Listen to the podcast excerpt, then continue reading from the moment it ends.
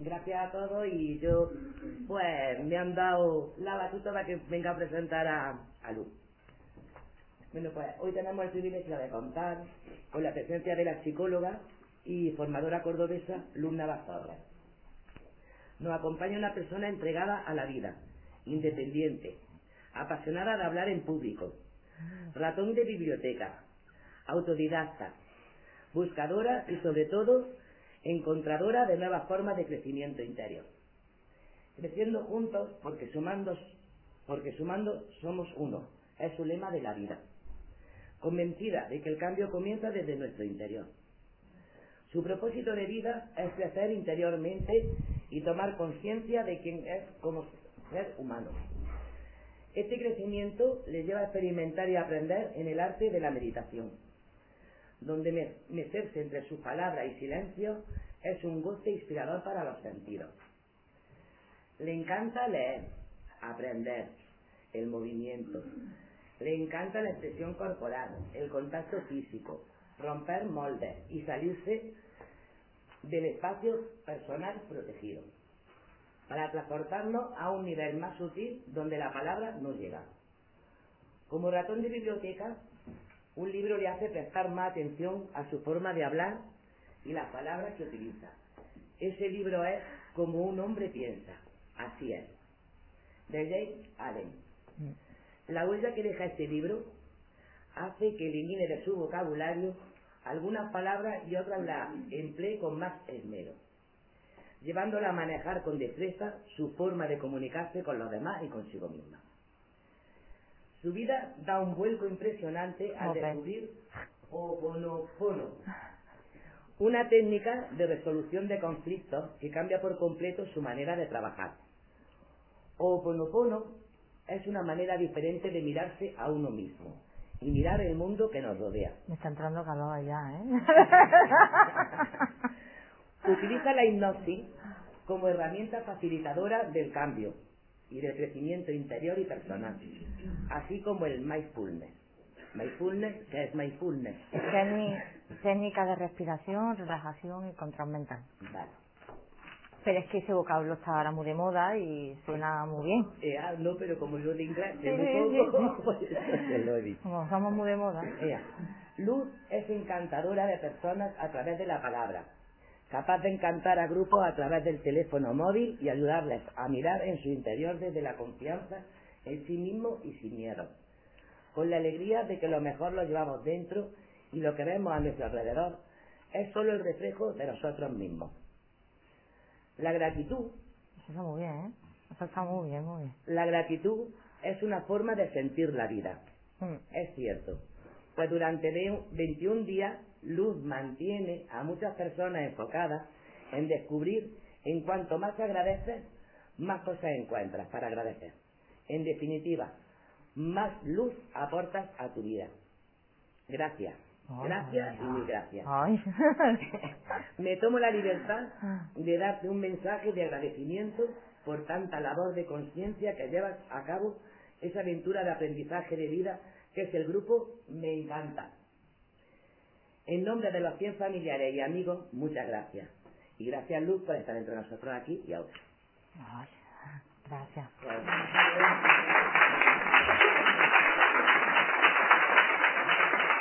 Ya hemos terminado, ¿no? Ya me había aplaudido, ya, hemos terminado.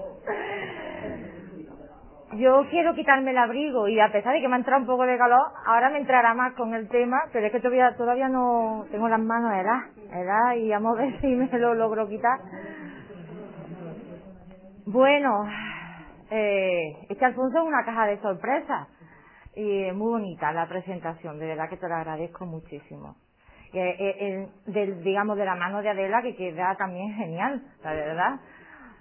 Dicen que tener esa falsa modestia a veces es peor que, que resultar, digamos, pretencioso, ¿no? Entonces, bueno, es cierto que llevo muchísimos años trabajando y, y es verdad que hago todas esas cosas que habéis dicho en el día a día y, y que muchas de esas palabras me suenan porque las ha copiado de mi web, ¿vale? O sea que eh, formas de, de, ver o expresiones, o es verdad que ese libro como otros, pero es cierto que ese libro es súper pequeñito, Y creo que toda persona debería de leérselo, o podría, al menos, porque te hace mucho pensar, ¿no? Bueno, pues estoy aquí este fin de semana, pasando frío, pero viendo la nieve por primera vez, así que me encanta hacer turismo rural que he hecho. Hacer cosas nuevas, ver lugares nuevos, conocer gente nueva, y para mí es un verdadero placer, de verdad, eh, de estar aquí y sobre todo tenéis un mérito impresionante, si no cada día al venir, pero desde luego hoy, que pega estar en casa con las chimeneas. Eso sí que es verdad, ¿eh? Así que os agradezco de corazón el tiempo que estáis aquí. Aquí estamos todos con abrigo y, como digo, esperemos, esperemos calentarnos o como mínimo revolotearnos en la silla porque algunos temas o alguien en un momento determinado le puede, le puede hacer un poquitín moverse para entrar más en calor, ¿vale? Bueno, antes de empezar, eh, si alguien tiene el móvil en que le pueda sonar, pues si lo puede poner como mínimo en vibrador, se lo agradezco, la verdad. Salvo que sea algo muy urgente que esté esperando una llamada. ¿Qué más? Bueno, pues, como ya me han presentado, yo estoy aquí porque me han invitado y porque me encanta compartir mi manera de ver la vida y mi manera de vivirla. Porque si hay algo que creo que me caracteriza es que mm, no digo lo que no hago. ¿Bien? O mejor dicho, no, digo lo que hago. Y si no lo hago, no lo digo. ¿Bien? No digo que sea la verdad. Tampoco que todo el mundo deba hacerlo, porque creo que lo que puede ser bueno para mí, pues para otra persona no, porque eh, en ese mundo hay muchas circunstancias, muchas personas, cada una única y en su mundo, como yo digo muy habitualmente. Entonces, eh, de entrada podéis relajar porque no necesitáis estar de acuerdo conmigo. Y, tampoco eh, necesitáis creer lo mismo, ni entenderlo, porque si hay algo que creo que caracteriza a la sexualidad es que no se aprende teóricamente, sino que se experimenta. Eso no significa estar todo el día de que te pego, necesariamente, pero sí que es verdad que no es algo que se pueda entender de una manera muy teórica, sino más bien experimental a través de la propia sensación, la experiencia con uno mismo, además también con otras personas, pero sobre todo con uno mismo, ¿bien?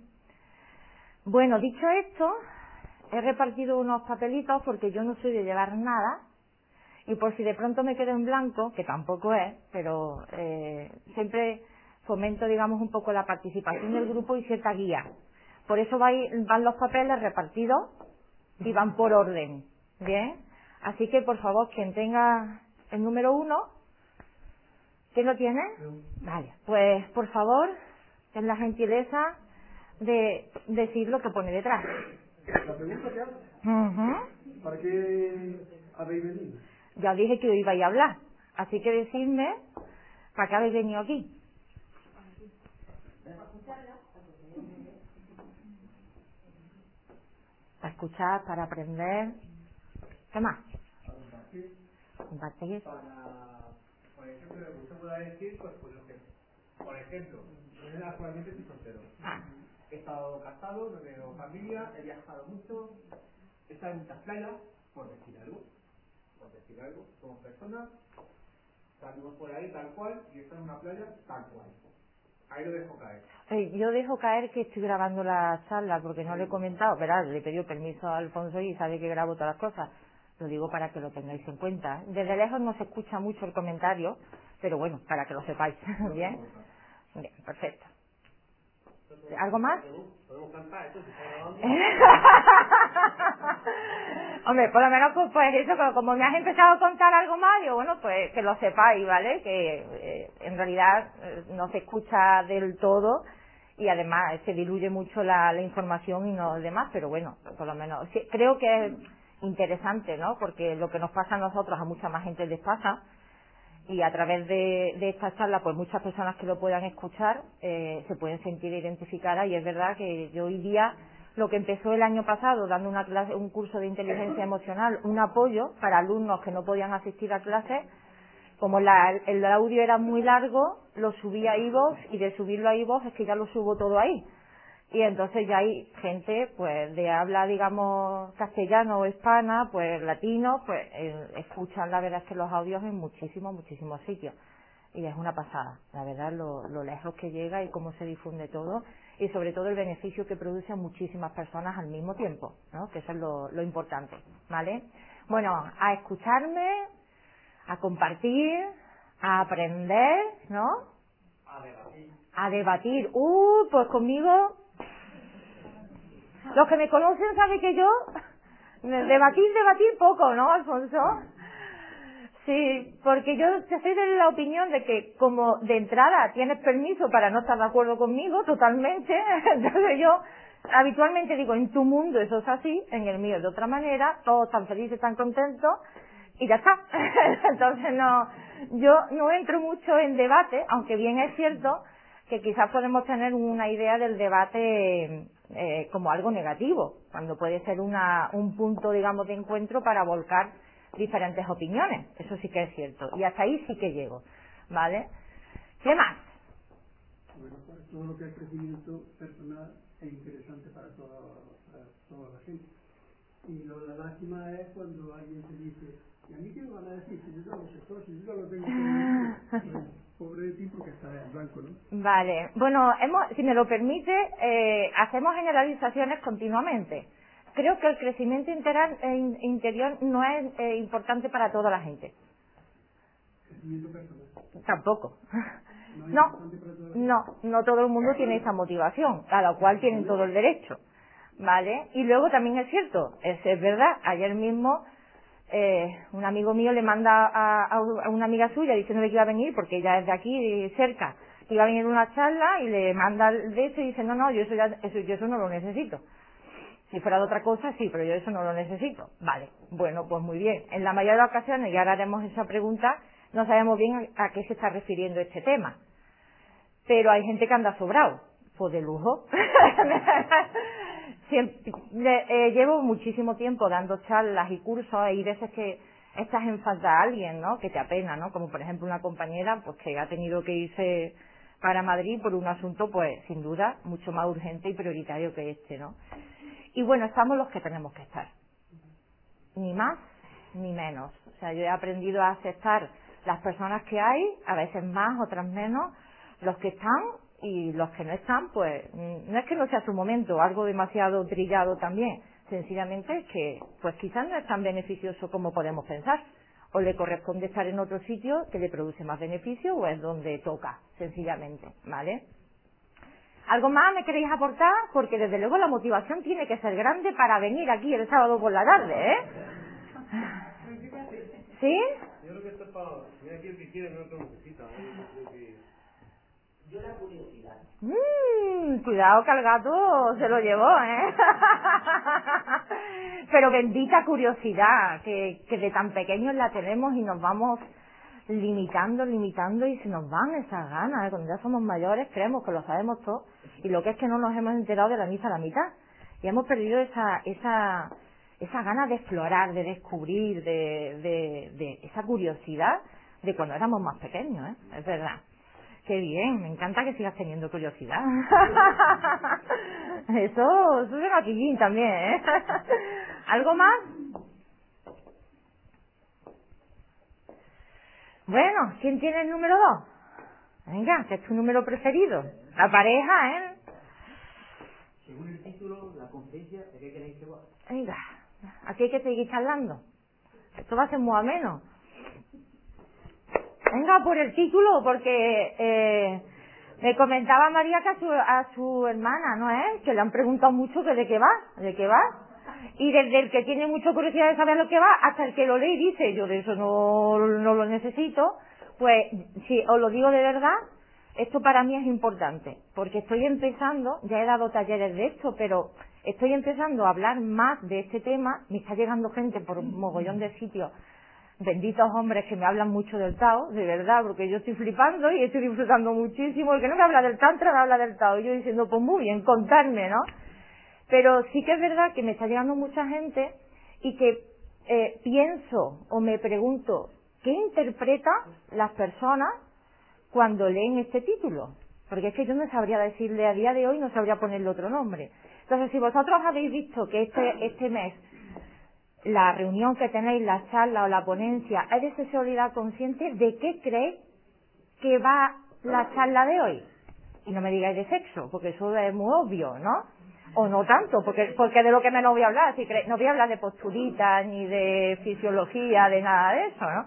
De mi cometido. Decime. Imaginaba que lo que menos iba era de sexo. De lo que menos, ¿verdad? Entonces va bien encaminado. ¿Qué más? Más. Ujú, Bien, romper tabúes. Bien. Ah, ¿Cómo tener una sexualidad sana? perfecto. Una sexualidad sana. Mm, yo creo que el término sexualidad consciente, esa expresión, creo que es bastante clara, ¿verdad? Yo sigo pensando que, que cuál más le vamos a poner, ¿no? ¿Alguien más? ¿Quiere aportar algo? ¿No? ¿No? Estamos esperando. Es, que, es que estamos en ello, ¿eh? Estamos, a- estamos desmenuzando. Una de las cosas que, que por lo menos yo procuro, no sé si siempre lo consigo, es no ser directiva en el sentido de llega, boom, haces una clase magistral, todo el mundo que escuche, tú terminas y te vas. Pues no, porque aunque yo pueda dar eh, el mismo tema, cada día, cada momento es único y cada grupo pues también lo es. Entonces fomentar esa participación y el tratar de adaptar tu conversación a las necesidades o las circunstancias de ese grupo, creo que es importante. Porque yo puedo dar una charla de sexualidad consciente, pero no es lo mismo dársela a jóvenes que dársela a mayores, dársela a un grupo solo de hombres o solo de mujeres. Hay que saber también el promover la participación y el adaptarse lo máximo posible a las circunstancias, ¿vale? Por eso también es una manera de, de preguntaros y sobre todo de que no estemos aquí dos horas y pico encima muertos de frío y calladitos, porque entonces no, no, nos amuermamos, ¿vale? Aunque frío no te deja dormirte mucho, ¿no? Vale. Bueno, bueno, ya entonces ya tenemos claro que va la cosa de romper tabúes, ¿verdad? Eh, tener una sexualidad más sana, ¿sí? ¿Qué más habéis dicho? ¿Qué? Autoconocimiento, conocimiento de uno mismo. Bien. Mm, vale. ¿Algo más? Ser consciente de lo que nos diferencia. de lo que nos diferencia hombres y mujeres. Oye, pues cuando, cuando empiezas con la sexualidad consciente te das cuenta de que no hay tantas diferencias, ¿eh? Hay más semejanzas. sí, es cierto. Vale, bueno. ¿Algo más que añadir? ¿No? Venga, pues el 3, por favor. Venga. Mm. Vale, he dicho para ti porque eh, yo quisiera transmitir una visión mía, mi manera de, de verlo, lo cual no significa que sea una definición de libro ni que tenga que ser la misma definición para todo el mundo, ¿vale? Cuando yo empecé, y no hace tanto, a, bueno, yo a mí me encanta hablar de sexo, es mi tema preferido de siempre, y ahora encima lo hago y encima como mm, cobro por ello normalmente, eh, doy cursos y actividades de esto, o sea que para mí es la leche, o sea, es genial, ¿vale? Pero aparte de eso, cuando ahora he empezado a hablar más de esto y hacerlo más de como cursos, actividades y demás, pues muchísima gente viene y dice, pero eso que es de tantra, y es que es verdad que ahora tenemos mucho lo, lo de Oriente, ¿no? Y es más el tantra que el Tao, pues te lo dicen mucho. Entonces, aunque algo he leído, poco, no tengo mucho conocimiento de verdad, y sí que llevo mucho tiempo trabajando con la meditación, yo creo, en mi manera de verlo, que hay determinados términos, eh, determinadas técnicas, cosas que vienen de fuera, ya sea de Estados Unidos, que vienen muchas cosas de allá, o que vengan de Oriente, que los cogemos con algunas, con muchas ganas, porque se ponen de moda o porque son novedosas. Pero eh, cuando trato de decir sexualidad consciente, es más bien una manera occidental, entre comillas, de interpretar lo que se lleva diciendo siglos, ¿vale? Quizás en Oriente creo que están mucho más espabilados que nosotros, pero con una manera o con un enfoque que, que esté, mm, que sea más familiar para nosotros, que sea algo que nos llegue más. Si utilizamos, eh, porque a mí, por ejemplo, me gusta mucho el yoga, pero claro, si utilizamos muchos nombres y muchas eh, cosas con palabras en sánscrito y demás, pues esto parece que no, uno no lo vive como si fuera suyo. Es como que está cogiendo la cultura de otro sitio y la está haciendo suya. Y hay gente que le viene bien y lo asimila, pero hay otra gente que no le llega. Entonces, desde mi punto de vista, eh, sexualidad consciente es una cosa, ahora miraremos qué, el tantra es otra, el tao es otra, y mm, tienen muchas cosas en común. De hecho, por supuesto, el tantra y, el tao pues tienen mucha más historia, ¿no? Tienen muchísimas, eh, tienen muchas cosas en común, lo que siempre varía son los términos. Y yo he comprobado, y es decir, es verdad que me encanta el tema del lenguaje, que dependiendo del término que utilice, le entra a alguien o no le entra. Yo puedo decir una palabra, o puedo, yo puedo decir un mensaje, y dependiendo de las palabras que utilice para transmitirlo, puede llegar más o puede llegar menos. Entonces, si me pongo a hablar de tantra, pues habrá gente a la que le encante, pero a otra mucha gente pues no le llegará, porque no le resulta así. Entonces, en la medida de lo posible, desde mi humilde punto de vista, lo que trata es como de redefinir o de hacer más sencillo o más cercano a nuestra cultura y a nuestra manera de ver y de pensar, pues, ¿qué es eso que desde eh, como se dice, tantos y tantos siglos, pues ya saben los, los orientales. Y nosotros parece que estamos un poquitín aquí en pañales, ¿no? Bueno, dicho esto, para mí la sexualidad es una manera de ver la vida y de vivirla, entendiendo que la energía sexual está presente siempre. Siempre. La energía sexual no es solo algo que se tiene puntualmente, iba a decir ya, no sé si el sábado sabadete hoy que toca, ¿no? O algo, o, una vez al mes, ya no sabemos cuándo. o sea, eh, ah, y eh, si tienes pareja, si no la tienes, mm, vamos mal, ¿vale? No, la energía sexual es algo mucho más profundo, ¿vale? De hecho, gracias a ella todos estamos aquí. Y, y no solo eso, sino que nos movemos. Es decir, nosotros nos expresamos con nuestras maravillosas diferencias, como hombres y como mujeres, nos expresamos eh, de una manera también característica o peculiar, y esa energía está en todo lo que nos rodea. La energía sexual es la que, digamos, está presente en la naturaleza y la que propicia que todo germine.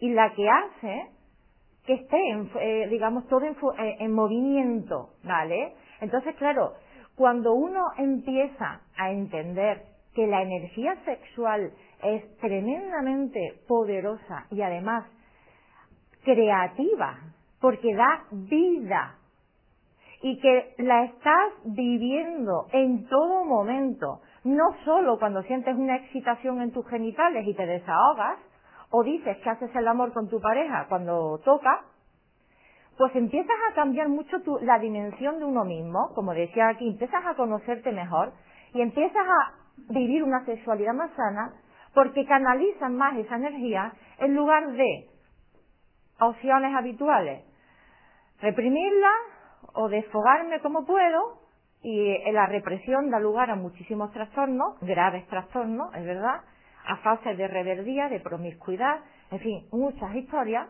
insatisfacción muchísima, porque no la entendemos, no la conocemos y no la canalizamos de una manera pues más beneficiosa para nuestra para nuestro día a día y para nuestra felicidad, ¿vale?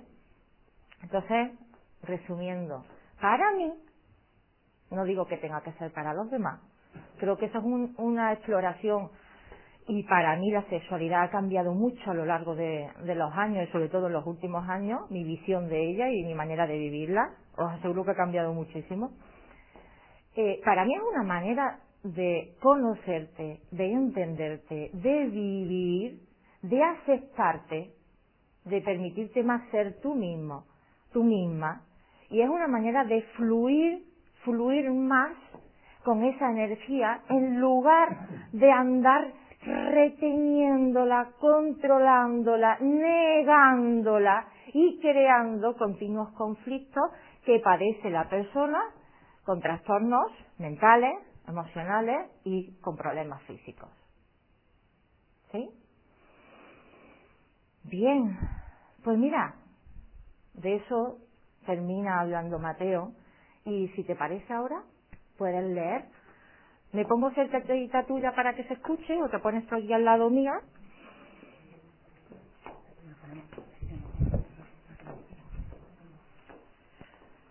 Poder sexual en el día a día es disfrutar la paz de las sensaciones. Tabúes y placer. La llama del amor se funde al calor de la suave piel. Transmite felicidad, consciente sexualidad. Pide y desea, fluye. Ama sin grilletes, sin complejos, consciente. Mírate, gozando interiormente. Desea con libertad. No hay perfección que buscar. Vuela de forma sexual, como la naturaleza llega hasta donde tenga que llegar. Acéptate, libérate y volarás al inmenso placer. Olvídate del estrés, dime lo que quieres, házmelo saber. Alma, corazón y vida para querer. Todas las personas deberíamos aprender que ser consciente de una sexualidad plena es salud y mental física. Salud mental, y física. mental, física y emocional. Ahí sí que es verdad. Y me parece ese apunte maravilloso. O sea, si las personas entendiéramos que la idea que tenemos del sexo y de la sexualidad es solo una idea tan mal interpretada, y si empezáramos a profundizar mucho más en ello, en lugar de andar continuamente huyendo de eso, o metiéndolo en el saco de lo negativo, de lo prohibido, de lo perjudicial, realmente gozaríamos de una salud mental física y emocional y hasta espiritual muchísimo mayor. Lo haríamos, ¿vale? Sin embargo, todavía hoy la verdad es que la sexualidad goza de un gran eh, favor, ¿no? O sea, mucha gente la sigue, la busca, pero a la vez mucha gente todavía se opone. O sea, que está como 50-50, ¿vale? Y bueno, ahí está, ahí, ahí vamos, ¿no? Y por eso, por ejemplo, estáis vosotros aquí, para tomar más conciencia de que mm, disfrutar de una manera gozosa, que para mí el gozo es algo mucho más allá que el placer, ¿vale? Eh, tiene como recompensa, entre comillas, una salud mucho más plena en todos los sentidos, ¿vale? Y eso se ve en todas las áreas de tu vida sigo teniendo frío. ¿De verdad? Y mira, y mira que estoy hablando, pero sigo teniendo frío. ¿Quién tiene el siguiente? Madre mía, ¿quién tiene el siguiente? ¿Quién tiene el siguiente punto? El 4. Venga. Que a ti te veo a sentir mucho con esto de la energía, ¿no? Que, te veo a sentir. Supongo que estás de acuerdo o quieres que debatamos. Entonces no podemos debatir si estás tan de acuerdo conmigo. Venga, dime, por favor. ¿Vivimos con una atención plena y consciente? Mm. ¿Qué opináis? Bien, bueno, darse cuenta de ello y reconocerlo es un gran paso. Los, muchos, no voy a decir los, porque los sería generalizar, muchos de los que no lo reconocen no están aquí por eso. Porque creen que están conscientes y despiertos. Sí, el, que, sí, sí, pero vamos, yo me meto la primera que estoy dormida todavía. O sea que, eh, de hecho, como si dice, si estamos aquí es porque no andamos muy despiertos, ¿no? Bueno, eh, ¿Qué significa para vosotros? Antes me preguntaba de la, eso del mindfulness, ¿no? Técnica. Eh, y mirad, yo llevo mucho tiempo dando técnicas de, relajación y antes las llamaba así. Antes las llamaba, porque el tema meditación, a mí me encanta esa palabra, pero todavía se asocia mucho con las religiones. Entonces, si alguien dice voy a meditar, aunque está de moda eso del om, ¿no? Pero, bien. Bueno, pues yo la llamaba clases de técnica de respiración, relajación y control mental. Me venía gente. Pero, y dije, voy a cambiarle el nombre. Voy a ponerle clases de mindfulness. Oye, y eso, eso triunfó. Ahora éramos la familia de los mindfulness y entonces la familia creció, de verdad. Y es mucho más conocido eh, que antes. Entonces es verdad que somos un poco chomis para. Las cosas como son, que hay términos que nos gustan y si ahora se pone de moda esto, pues ahora vamos todo el mundo, ¿no? Pero bueno, el mindfulness viene a decir vivir con una atención plena y consciente. Esa es la idea, lo que trata, eh, digamos, de transmitir y, la, y, y toda la serie, digamos, de herramientas, las técnicas y demás, vienen a promover una atención plena y consciente en el día a día. No que yo me siente 15 minutitos y ahí esté atento, pero el resto del tiempo pongo el chip o el piloto automático, ¿vale? Pequeñas cosas que van haciendo un cambio. Bien, entonces me habéis dicho que conscientes no estamos muy atentos, ¿no? Sí, ¿no? ¿En qué quedamos? En general, ¿vivimos? ¿Vivimos? ¿Vivimos muy conscientes? Muy pocos minutos del día. Muy pocos minutos del día.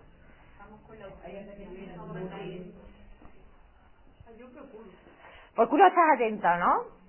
El, el reconocer que todavía estamos muy así es, un, como digo, un, pa- un gran paso. Y el darse cuenta cuando uno se desconecta también lo es para volverse a conectar.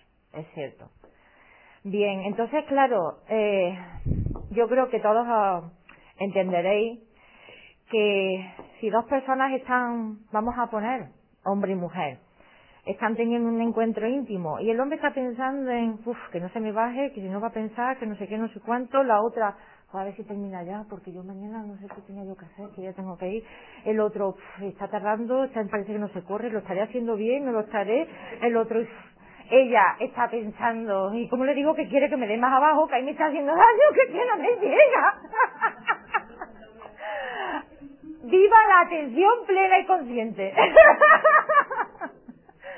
Vamos, yo creo que escasea, ¿verdad? Escasea muchísimo, muchísimo. Ni manera, ¿no?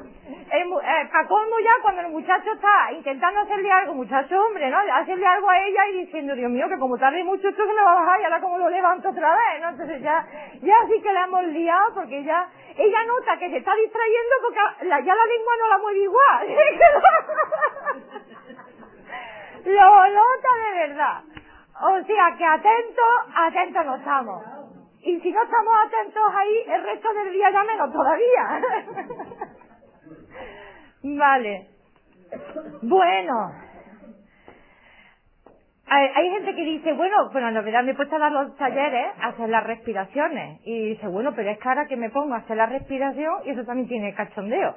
Porque si ahora nos ponemos hombre y mujer ahí, por sí, porque puede ser dos mujeres y dos hombres, y empieza, espérate, que tenemos que respirar, ¿cómo era? Ah, ah, dice, no, la- ah, no, que tenemos que hacerlo los dos al mismo tiempo, no, espérate, espérate, entonces ya tampoco va por ahí, ¿no? Porque hay mucha gente, es cierto, y esto pasa a veces con el tantra, que se mal, malinterpreta, ¿no? O no se coge bien, que piensan que es hacer técnicas y hacer técnica y hacer postura y. Entonces, no, no, perdona tampoco, porque entonces estás más pendiente de cómo tienes que llevar la respiración y de qué postura tienes que hacer y de cómo te tengo que poner la pierna. Ay, como yo le digo mucho a mis alumnas, tienes que encoger los esfínteres y poner la lengua en el paladar y partimos de risa, no en ese acto, ¿no? Cuando a lo mejor estamos haciendo otras cosas, ¿no? Entonces ya si empiezas a tratar de tenerlo todo eso controlado, ya tampoco, ¿no? Pero es que muchísima gente se pone muy estresado con eso de las respiraciones, las técnicas, las posturas, y eso no es consciente. Eso es, estás ahí controlándolo todo, y eso tampoco es dejarse llevar, ni fluir, ni sentir, ni estar ahí de manera plena. Es estar tratando de controlarlo todo. Más si me si tenemos 10 minutos que la niña está durmiendo la siesta, ya mismo se va a despertar. O que niño que viene mi madre, que ya sabes que me dice no sé cuánto, o hay que echarlo deprisa, y corriendo porque todo lo que tenemos. Eso tampoco es atención plena y consciente, ¿vale? Eso sí que es verdad. Para ser un buen amante, ya sea hombre y mujer, y tener una sexualidad plena, uno necesita dedicarle tiempo que cada uno valore. hasta dónde quiere llegar. Hasta dónde quiere llegar, claro. Si yo quiero eh, ponerme a, a correr, no digo correrme, he dicho a correr, ¿no? Entonces, si yo quiero ponerme a correr, que me ha salido ese ejemplo, ¿no? Y resulta que quiero hacer una buena maratón, pero yo corro una vez a la semana, pues la maratón a lo mejor iré, pero no sé cómo lo haré. Bien, entonces sí que es verdad, y esto yo he cambiado mucho mi punto de vista, porque yo era muy de cantidad, que la calidad tiene su recompensa y la calidad cuando uno se emplea y cuando uno se entrega y cuando uno le deja tiempo, pues mira, más vale a veces un buen, voy a llamarlo polvo, eh, de dos o tres horas, que tres o cuatro. Ese te llena mucho más, porque el tres o cuatro te acaba de estar ahora, pero en tu ratito tienes ganas de más, porque no te ha dejado lleno. Pero el que te ha dejado bien, bien, bien, bien, ese te dura a ti. Y, y es que yo soy de la opinión de que en todo, ¿eh? En todo, en todo, hemos venido a este mundo a ser artistas. Para mí el tema del hablar me encanta. Y hablar hablamos todo el mundo. Pero hablar diciendo lo que queremos decir, produciendo los resultados que queremos producir, prestando atención a lo que estamos haciendo, mm, no. O sea, el, el, el hablar es un arte, pero es que todo es un arte, comer es un arte. Hacer muchas cosas es un arte, es como dice, frega, frega todo el mundo, pero fregar conscientemente no. Pues tener relaciones sexuales, meterla y sacarla, tampoco es tan complicado, ¿eh? Pero ahora, ser de verdad un artista en el amor, eso, eso tiene un arte también, eso, hay que currárselo. Eso, hombre, no complicado, no, para eso estamos aquí. No, lo que requiere es mm, mero dedicación, tiempo y ganas.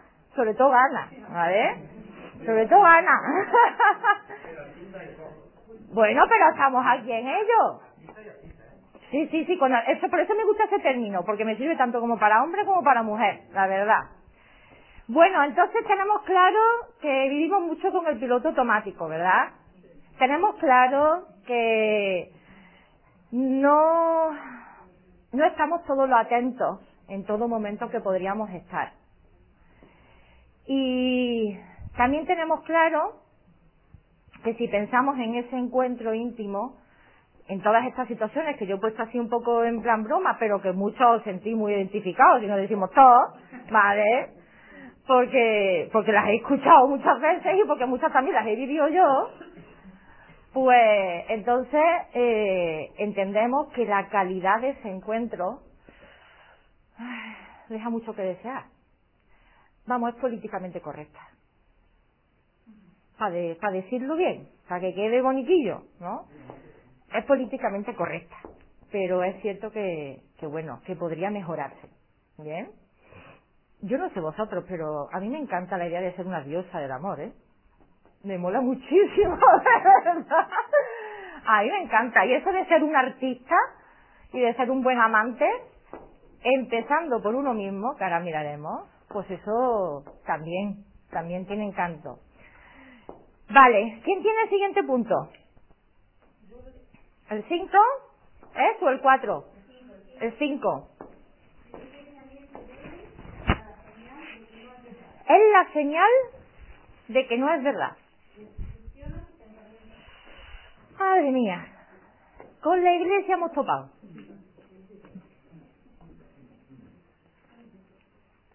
Como psicóloga es una de las partes que más me gusta, aparte que lo hago continuamente, y yo voy muy como a veces persiguiendo las afirmaciones que hacen las personas y digo, ¿eso es verdad? Porque hacemos muchas generalizaciones, muchísimas, y repetimos muchas palabras, muchas frases y las damos por hechas. Entonces, yo os invito a pensar en alguna afirmación que tengáis sobre la sexualidad que os genera malestar. Os doy alguna idea. si me amara de verdad, no se fijaría en ninguna otra. Mm. Si me ama, como dice, no se puede acostar con otra.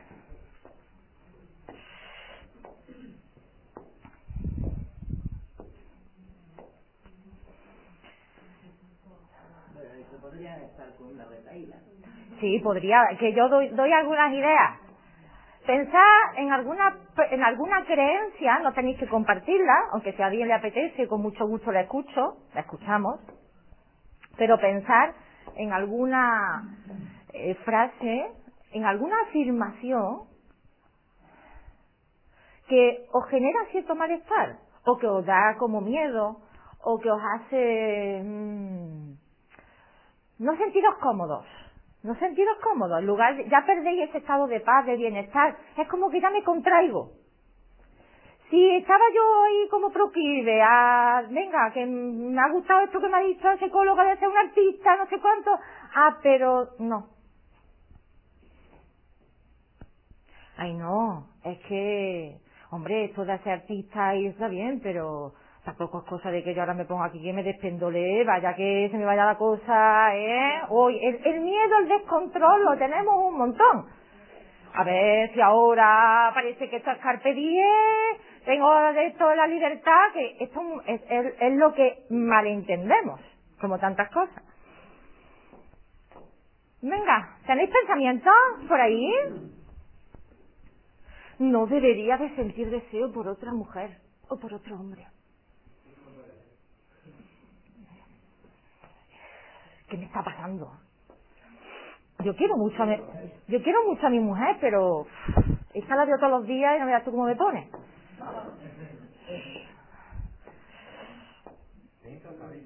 Sí, tenta esta risa, ¿no? no sé, estoy, estoy poniendo ejemplos porque muchas de las cosas que,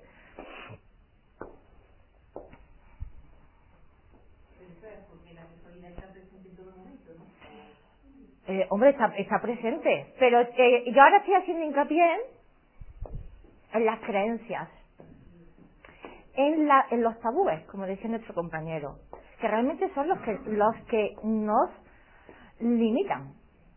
Las creencias que nosotros tenemos son, son las que condicionan nuestra manera de vivir la sexualidad. Yo no sé vosotros, pero yo me he criado escuchando que el chichi, por no llamarlo de otra manera, así, que está tapadito, guardadito, ¿eh? En la frente no, ¿eh? Eso ahí protegido. Pues yo voy a darle clases a chavalas y todavía las veo con las piernas cruzadas guardando el tesoro.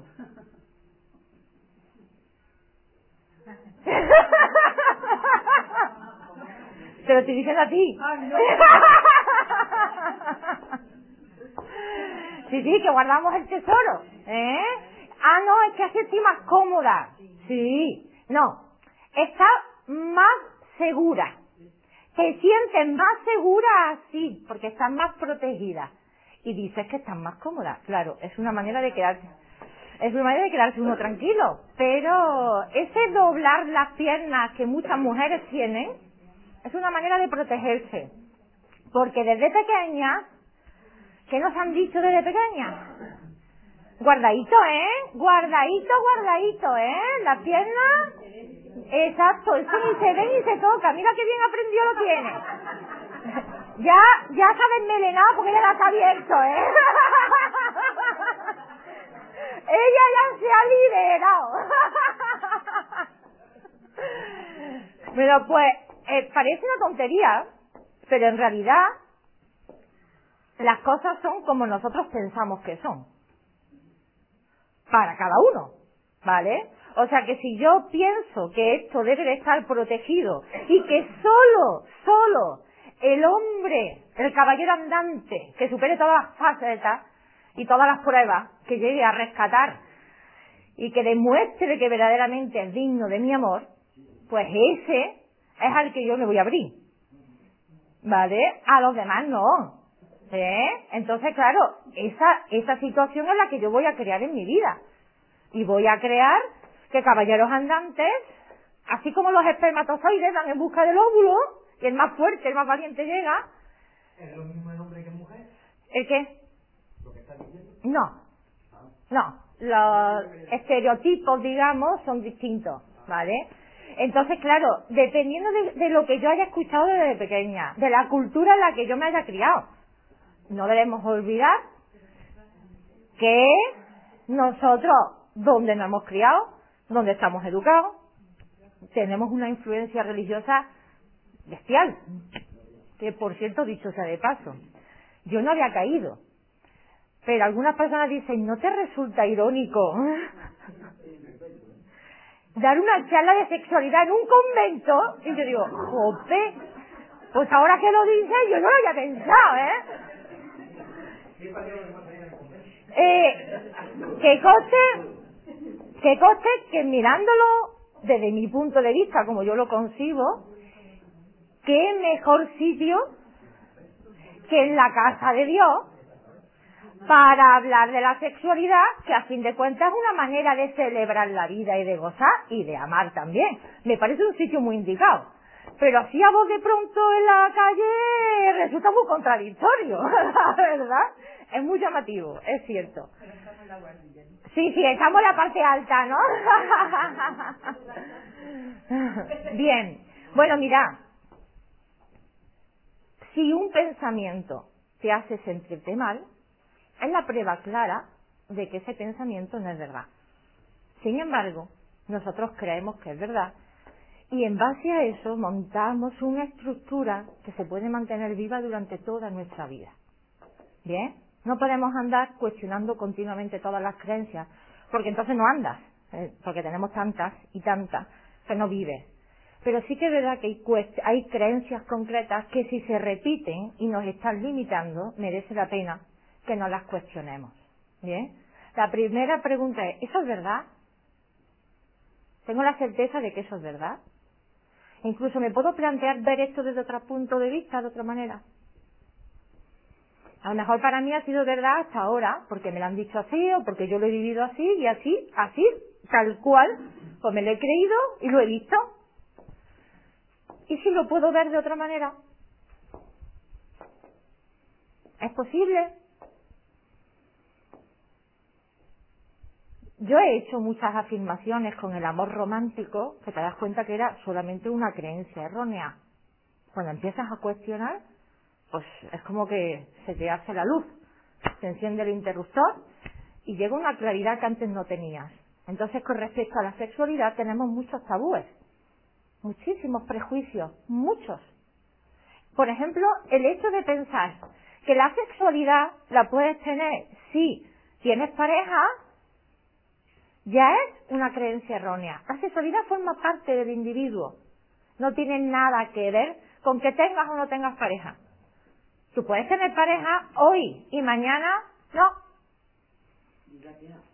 Exacto. Ah, pues como ya no tienes, pues ahora te quedas sin sexo. Ya no puedes, ¿eh? No, ya no puedes. Yo debo deciros de verdad que yo cuando me quedaba sin pareja decía, joder, ahora no puedo ya un gasto, ¿ahora qué hago? No, yo lo pensaba. Hasta que de pronto se quedaba ese la luz y se quedaba que un estado yo pensando en eso, ¿no?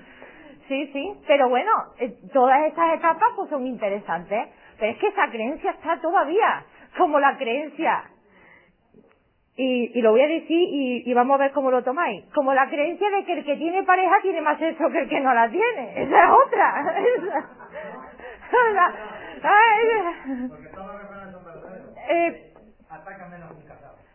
¿El qué? ¿El qué? Que no, no, no lo escuché. ¿Cuál? Un refrán Sí. Atacan menos que un casado. Atacan menos que un casado. ¿qué? No quiero decir la palabra. Menos que un casado. Claro, por eso digo, por eso, pero es que muchas personas piensan, piensan que si tienen pareja, parece que, parece que tienen ellos como más eso que el que no la tiene. Grave error pensar eso. Pero lo que es, pero lo que todavía es más perjudicial es creer que por el hecho de tener pareja ya tienen garantizado sexo. Eso ya sí que es una ilusión. ¿Verdad? Porque eso tampoco es verdad, ¿eh? Que ya tengas garantizado que vayas a tener relaciones, a menos de vez en cuando, ¿no? Porque, y que lo tengas más fácil que el que no la tiene, porque ya algo como que el pescado ya lo tengo comprado ahí, ¿no? Tampoco. Pero es que tenemos muchas creencias de ese tipo. Y esas mismas creencias son las que hacen que estemos limitados y lo que es peor, que repitamos patrones. Y puedes cambiar de pareja, pero bueno, vas a, vas a traer a una muy similar. Sí. Me lo dijo. Sí. Y a los seis meses dice, "Me- ya tenía otra pareja, le dice, y a los seis meses dice, ya igual que mi mujer. Claro, claro. Luego, porque no hemos aprendido, no hemos aprendido, creemos que muerto el perro se acabó la rabia, que el problema está ahí fuera, y el problema no está ahí fuera, el problema soy yo. Yo veo aquello que creo, en base a mis creencias. Entonces, si yo no cambio mis creencias, no las cuestiono, y yo creo que yo estoy de lujo, que estoy en lo cierto, y que los que están equivocados son los de fuera, y que el problema es mi pareja, que rompo con ella y que me voy a otro lado, pues sí, tú rompes con ella y vete a otro lado. Y a lo mejor es perfecto y maravilloso que tengas otra nueva pareja para darte la oportunidad de darte cuenta que, mm, que no. Que mientras que tú no cambies tu manera de pensar, vas a seguir repitiendo modelos. ¿Qué necesitas? ¿Tres? ¿Cinco parejas? Pues mira, no- ¿será que no hay pescado y tiempo? Pues ya está. Pero si no cambiamos nuestra manera de pensar, pues seguimos repitiendo patrones. Y esto va con todo. A mí me encanta cuestionar los pensamientos. Porque son los que precisamente nos están limitando continuamente. Los que están haciendo que sigamos repitiendo lo mismo una y otra y otra vez. Da igual si cambias de trabajo. Tienes el mismo problema que tenías en el de antes. Te vas a vivir otro lado. Cambian los personajes. Repites las mismas historias. Porque van contigo, los llevas aquí. Y eso es lo que hay que trabajar. Entonces, si tú empiezas, si tú no te sientes satisfecho o pleno o bien con tu pareja, yo no digo que a veces no sea algo natural y ya secundario el cambiar de pareja o el mm, romper con esa pareja. Pero eso es algo que sucede de manera natural. La solución no es romper con esa persona, el problema no lo tiene esa persona. Si no te sientes bien, evidentemente el problema es tuyo. Porque estás creyendo en un pensamiento que no es verdadero. Y eso es algo muy claro. Si tú no te sientes en paz, es porque el pensamiento que estás creyendo es falso. Y, y tendemos a tener la culpa al otro. Claro, cuando en realidad lo único que estamos es creyendo en un pensamiento nuestro. Y esto nos pasa con todo y por supuesto con la sexualidad. Pero la sexualidad es que la policía también está muy cargada, ¿eh? Está muy cargada de creencias. Tiene muchísima carga. Mucha. Mucha. A- O por poner al canto, continuamente. A soltar. Eh, esta conferencia de esta tarde no se conseguiría hace 40 años. Era imposible porque yo no había nacido.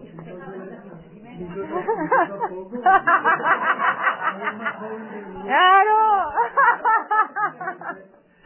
Eh, entonces la, la madre educaban a la hija, como dice para ser frígida, porque eh, el sexo era una negativa, porque porque Más que frígidas, serviciales, ¿no? Sumisas. es que eh, el hombre al niño no se le eh, hablaba de abstinencia ni de otra cosa, pero a la niña sí, la niña tenía que ir virgen al matrimonio. Sí, sí, sí. que- eh, Eso el tesoro guardadito. Entonces, Claro. Eso, eso va quedando ahí. Eso, eso queda en el inconsciente y se va heredando de generación en generación. Claro, Y de ahí, pues, eh, no disfruta muchas veces del acto sexual la mujer y al mismo tiempo también hace negárselo al hombre, ¿no? Ujú. Hay hombres y mujeres. Es Hay como, hombres. es como el del gorila, dice, mira que me está mirando el gorila, que el gorila se viene hacia mí. Dice, Pues mira lo que me dice a mí, que tiene el sueño, que te va Ah, que va dé la cabeza, ¿no? de, de modo que eso es, un- ese es un tabú. Al teatro, que disfrutéis. Ese es un tabú que está ahí Sí. y que, que, gracias a Dios se va diluyendo. Sí. La verdad es que sí, hay tabúes como por ejemplo que el sexo solo sirve para procrear. Es más, que solo son aptas determinadas posiciones, aquellas que garantizan la fecundación. ¿Vale? Eso, eso está muy, eh, se da mucho en la religión, o sea, el sexo solo para procrear. Luego viene un poco la revolución del sexo placer, ¿vale? Y entonces eh, la, la, la represión eh, gesta una gran rebelión también, lo cual también es justo y necesario, pero esa rebelión también va como, como eh, malinterpretando el verdadero significado, vamos a decir, o el sentido de la sexualidad, porque pasamos del, de la nada al todo. Entonces entramos en una fase, como diciendo, como he estado tan impotente, tan reprimido, pues ahora me libero y ahora, ¡hala! ¿Eso lo habréis visto en mujeres o hombres casados? Que de pronto se separan y se despendolan de una manera que dice, Dios mío, y parece que tienen ahora 20 años y están con los, hombres. Ahora van con chavalas de 20 y los ves de marcha y los ves así y las mujeres las mujeres también ¡hala! Bueno, eso es una fase. Algunas, algunas se tiran mucho tiempo en esa fase, otras menos, ¿no? Eso es una fase que lo viven muchas personas cuando hacen ese cambio tan brusco y pasan de la nada al todo. Y eso tampoco es. ¿Eh? O sea que el placer es verdad, eh, la sexualidad libre, abierta, sana, es verdad, pero tampoco es, oye, que aquí estamos de orgía todos los días y venga con uno, con otro, para allá, para acá. No, no, claro, evidentemente no te, no, no, es que ya no te encuentras a ti, ya te has perdido. Ahí también te has perdido, ¿no? No, evidentemente. No, estás generando la otra respuesta, ¿no? La, la, la contraria, precisamente en una frase de esa de rebeldía, ¿vale?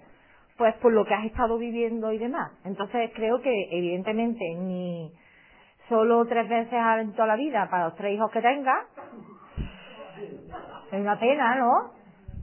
ni tampoco mm, exacto ¿eh? aquí estamos todos días que parece que no hacemos otra cosa nada más que estar aquí tampoco vale desde mi punto de vista cada cual que lo valore bien pero sí que, todo esto son creencias y todo esto pues, va marcando mucho las mentes de los hombres, de las mujeres, de la sociedad en general, de las distintas generaciones.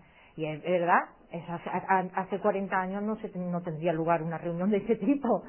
No la tendría, no lo conseguiríamos, es cierto. ¿eh? Estoy totalmente de acuerdo.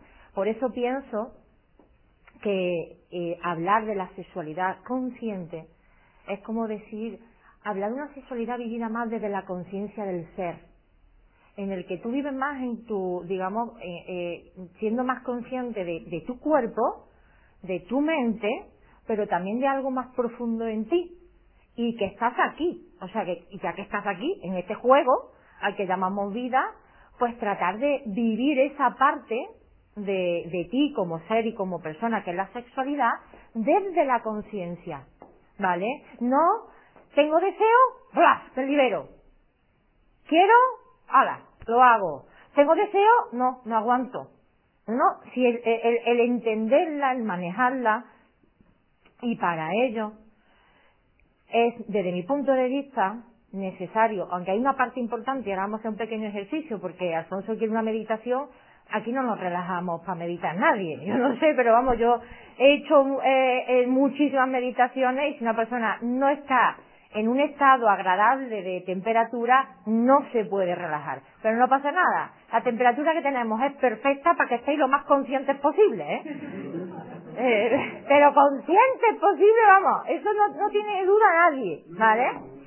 Bueno, pues aparte de que es verdad que la respiración es muy importante y tener cierto, cierta práctica meditativa para que uno vaya entrando más en, en ese conocimiento, eh, eh, cuestionar, o sea, cuestionar tus ideas, cuestionar tu visión sobre la sexualidad, porque con 10 años piensas que el sexo es una cosa.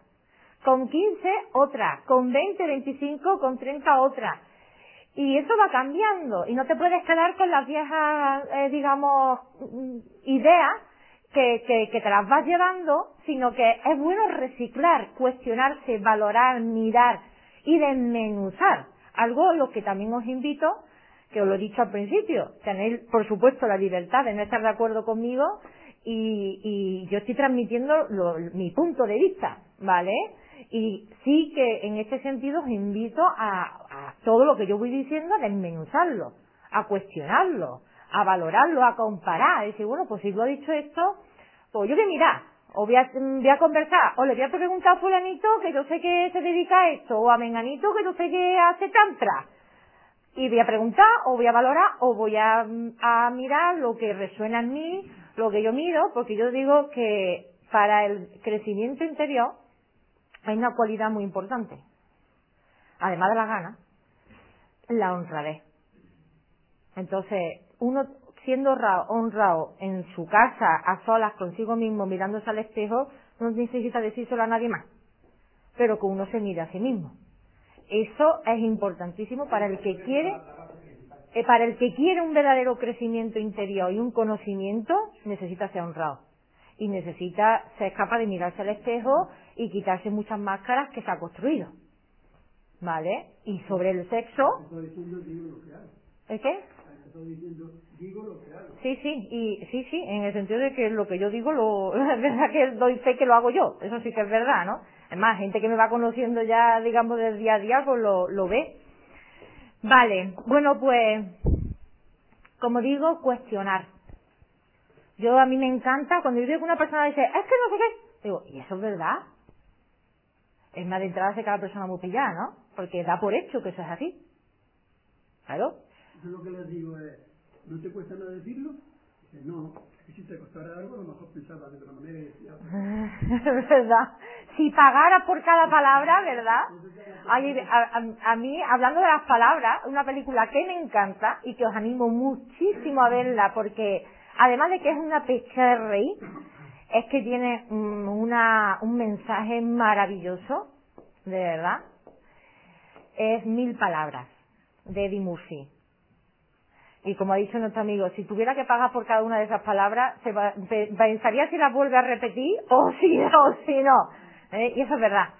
Si pagáramos por las palabras que utilizamos y si nos contaran, como a Eddie Murphy que tiene mil palabras, pues las valoraríamos mucho más la- las que utilizamos y las que repetir, ¿vale? Habitualmente pongo un ejemplo que creo que, que algunos lo, lo habéis podido vivir o no, o de vuestros hijos. En casa, vamos a imaginar que se cocinan las lentejas de una manera. Digo lentejas como puede ser el cocido, como puede ser los macarrones, ¿vale? Y vuestros hijos, pues se han acostumbrado a comer eso de esa manera. Y para ellos, las lentejas se hacen así. Y además, es que esto se hace así. Así, pues no lo ves, pues de toda la vida. Y ahora se van a estudiar, o se van a, o se casan, y se van a vivir a otro lado, y ahora resulta que con la otra persona o los otros compañeros, pues ven que hace las cosas diferentes, y les choca.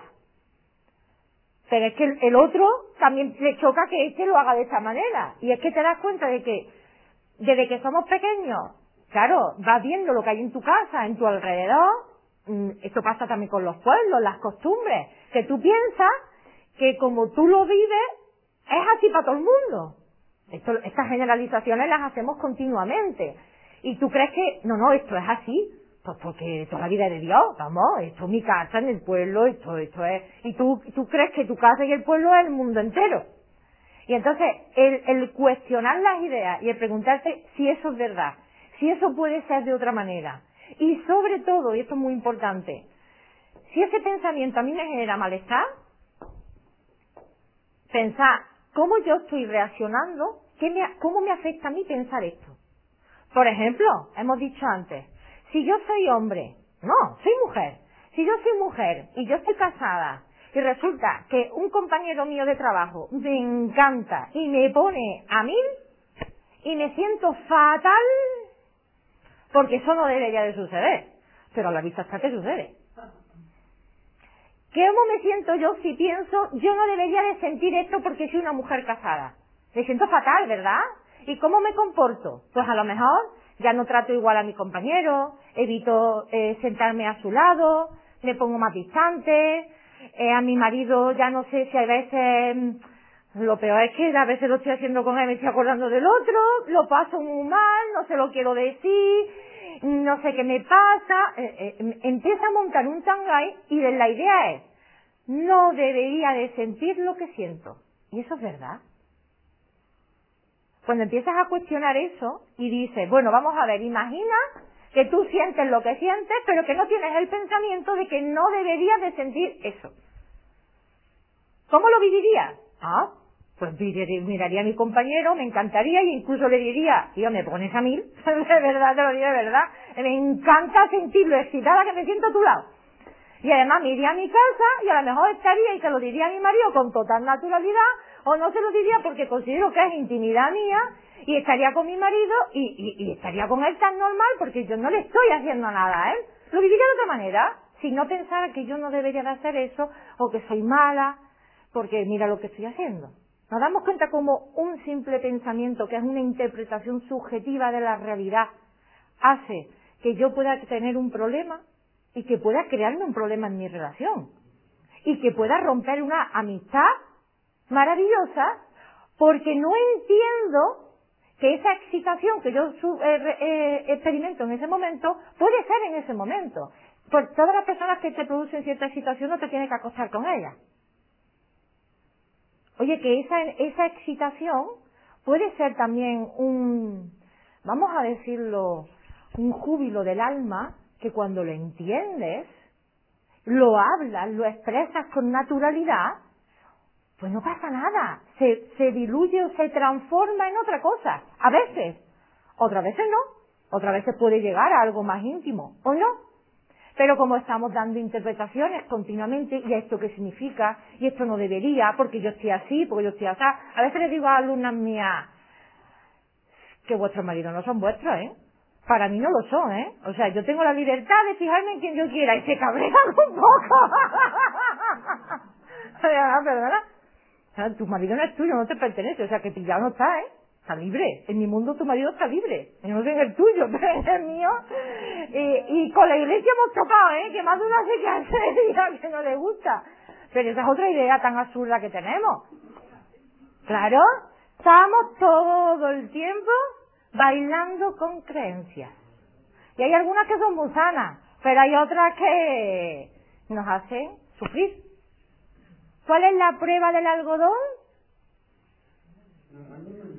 Pero, ¿cuál es la prueba del algodón de que ese pensamiento es real o no? Que es verdadero. Si te hace sentir mal, ese pensamiento no es verdadero. Eso es un condicionamiento que tiene. Creencias que uno tiene ahí, de sepa Dios dónde y cuándo, porque tenemos mucha porquería dentro, pero son creencias que tú tienes y que interpretas subjetivamente que no debería de suceder lo que está sucediendo, que tú deberías de hacer tal cosa, porque te han dicho que cuando te casas esta es tu cuchara y eso es lo único que tienes. Y que solamente debes de sentir esto por esta persona y, intimidad solo con esta persona. O que si eres mujer solamente tienes que fijarte en hombres, ¿eh? Y si eres hombre solamente te tienes que fijar en mujeres. Como en un momento determinado sientas algo por una compañera o amiga tuya, mal, ¿qué te está pasando? a mí me, me de verdad tanta gente me viene a diciendo, yo, que no sé qué me está pasando, yo siempre me han gustado los hombres, yo siempre he estado, pero es que ahora he conocido una muchacha, ahora que sí lesbiana, ¿eh? sí, sí, parece una tontería, pero ahora soy, ya se atribuye que porque circunstancialmente sienta algo por una mujer, ya es tal cosa. Las etiquetas que nos atribuimos y que están ahí. Creencias, todo el tiempo creencias. Hay que saber ver las creencias ahí, bailando, verlas sueltas y verlas también eh, digamos, transportada de la mano de muchísimas personas. Vale, de esto por favor, que para mí es muy valioso, ya no solo con la sexualidad, sino con cualquier cosa. ¿Cuál es la prueba del algodón? ¿Cómo, ¿Cómo sé yo? O sea, si paso el algodón y está limpito, significa que el pensamiento me deja en, en paz. Y si yo paso el algodón y el, y el pensamiento me deja malestar, el pensamiento es verdadero, ¿eh? Falso. ¿Bien? Pues es bueno cuestionar esto. ¿Esto es verdad? ¿Tengo la certeza de que esto es verdad? ¿Podría ser de otra manera? ¿Podría? ¿Es posible planteármelo de otra manera? ¿Puedo verlo de otro punto de vista? ¿Bien? Se puede ver de otro punto de vista. Y cuando uno se abstrae y hace ese ejercicio, se quita mucho sufrimiento. Además de mucho prejuicio posterior, ¿eh? porque nosotros mismos nos complicamos la vida con estas movidas. Si cuestionáramos ese tipo de creencias, que son las que están ahí dando la lata, no llegaríamos a barbaridades que luego vivimos. Y luego los psicólogos tenemos que arreglarlas. ¿Vale? Centrándose en una idea, en un pensamiento, en una idea que tiene ya preconcebida, eh, eh, limita la creatividad. Total, total. Si tú en vez de pensar que eso puede, es así y nada más que así, piensas puede ser así, de la manera y la otra y la otra y la otra, estás desarrollando tu creatividad. Por eso digo que la sexualidad es maravillosa y cuando empiezas a decir sexualidad, todavía no, que soy muy joven, para acá. Eh, cuando tenga tal edad, venga, eh, pero hasta tal, hasta tal edad no, para acá. De tal a tal cual, ya a partir de los tantos ya olvídate, venga, para acá. Si tengo pareja, si no, no, para acá. Si ahora me quedo sin pareja, ya como puedo, para acá. Pero solo con esta persona, con nadie más, nunca más, el resto de la vida. Dios, para acá, no sé que ya es, vamos. Es- ya, ah, una vez a la semana, para acá, ya una vez al mes, ya vamos para acá, ya, vamos limitándola tanto que la creatividad, ¿dónde está? Ya no hay creatividad, que va a haber? Si estamos continuamente retrayendo, retrayendo y poniendo más trabas. Claro, cuanto más trabas ponemos, cuanto más quieres ponerle la soga cuerda a algo, a alguien, ¿qué pasa? Más se reprime y cuando se revela, porque hoy día hay más posibilidades de revelarse que antiguamente, pasa lo que hemos comentado antes, que la persona se despendola. Claro, es normal. Evitemos llegar a ese nivel de represión, de autocontrol que estamos ahí, que en realidad no vivimos, porque estamos tan controlados que perdemos tanto esa curiosidad y esas ganas de explorar y de expresar y de ser creativos, que esa, eh, como digo, ese autocontrol y ese, ese estar ahí todo el tiempo da lugar a lo otro. Y claro, por eso vienen ahora los, digamos, los más conservadores, pues decir, sí, venga, esto todo mago borra, como decía mi madre anoche, ¿no? Ayer me decía, de verdad tú vas a dar una charla de sexualidad, pero mira que hasta aquí vas ahí, yo diciendo no lo sé, vamos, pero sí que esto parece, normal, esas expresiones de decir, pero ¿a dónde hemos llegado? Si esto se ha visto, estas cosas, ¿no? Bueno, mira, vamos a hacer una respiración muy interesante, verás cómo vaya a entrar en calor. Ver si es verdad, yo tengo las manos, las manos, vamos, eh, aquí no me las pongo, ¿eh? De verdad que no. Porque entonces me da algo, vamos, mejor que me las deje aquí. Yo la, como como se toque.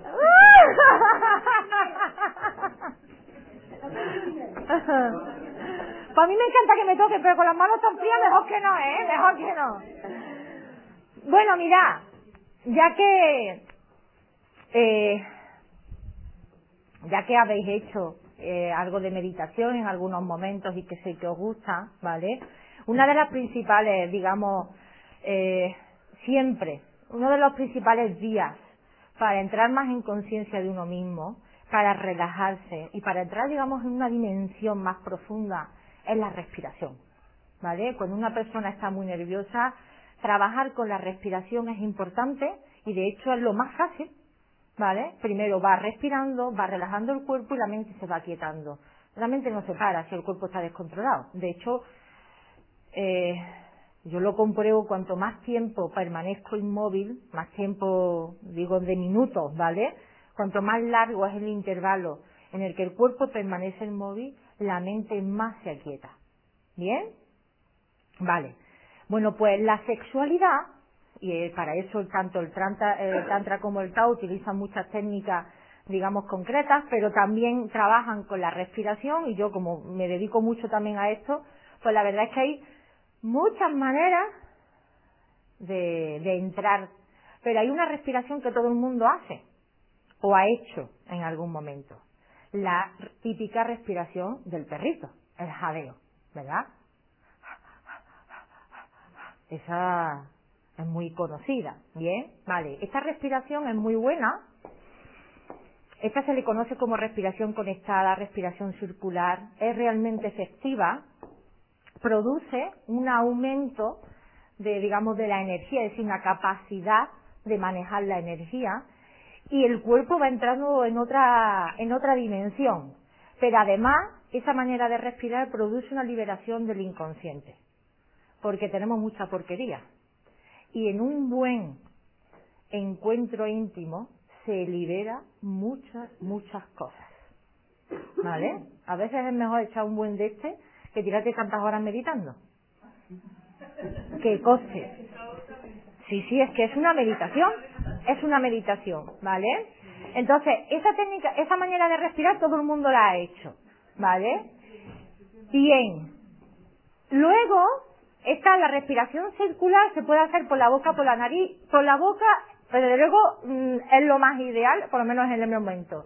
Pero como a todo el mundo le encanta, especialmente a los hombres, y mm, bienvenidas también las mujeres, una magnífica manera, y os invito a que lo probéis, ahora lo hacemos, pero os invito a que lo llevéis a la práctica, ahora mismo no, cada uno en su momento y en su lugar, ¿vale?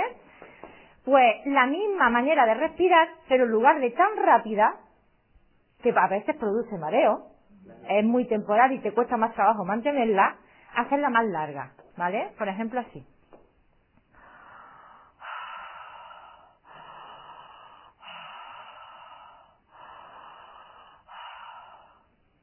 Al principio uno no puede parecer raro, pero cuando uno está experimentando como mucha excitación genital y cree que eso no lo controla, cuando empiezas a respirar así, se reparte, se expande y consigues disfrutar más tiempo, expandir más la energía y eso te posibilita vivir la sexualidad de una manera más plena, más consciente, ¿vale?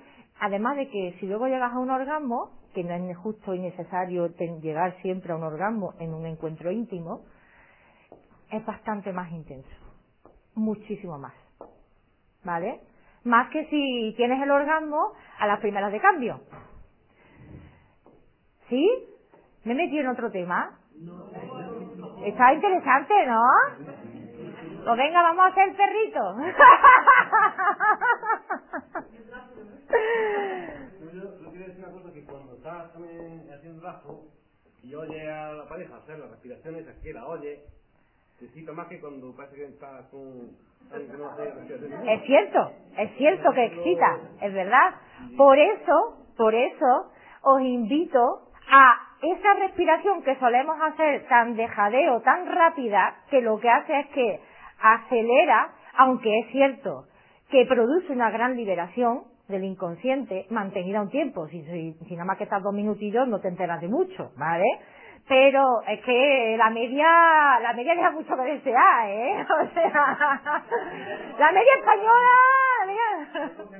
por eso digo que la media española es muy triste, ¿no?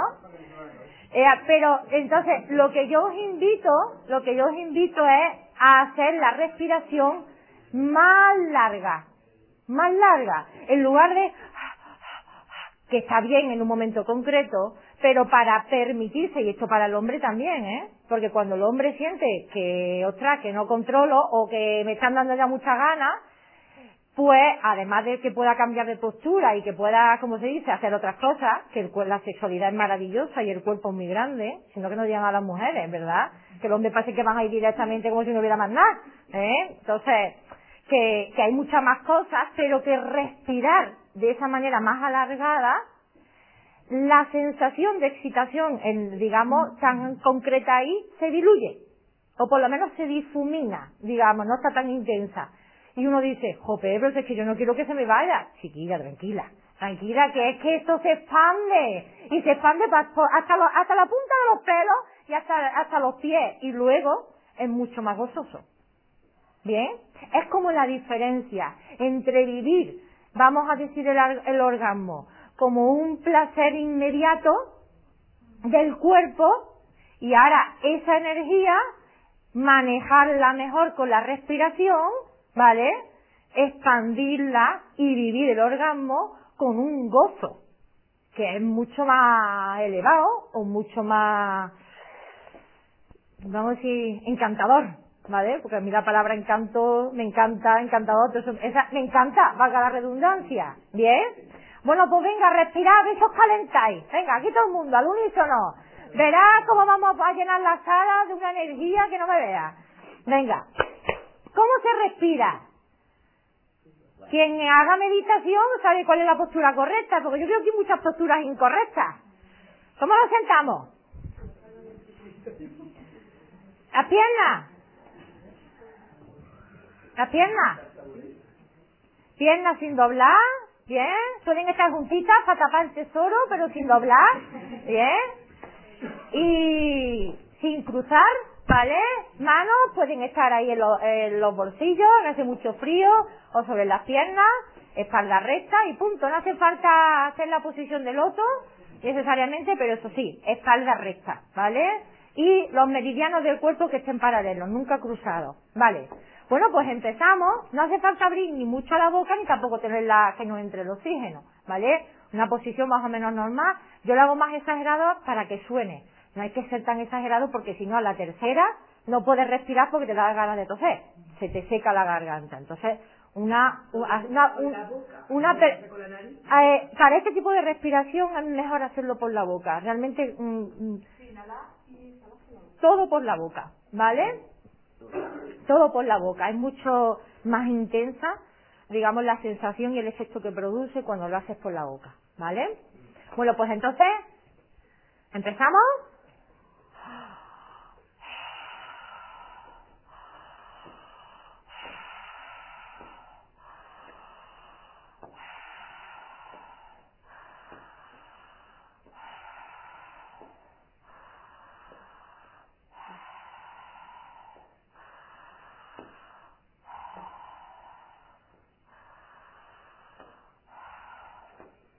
voy moviendo la mano y voy diciendo intentar enviar aire a la barriga. Esta respiración es más larga y da tiempo a llevar el aire a la barriga, si algunos lo conocen mejor.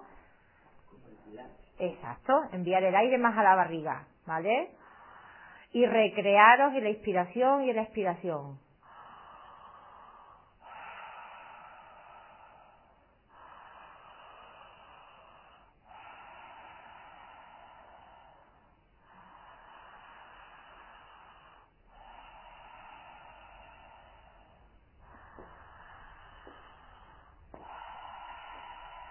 Abrir más la boca, que entre bien el oxígeno, no la, tenía algunos muy cerrados.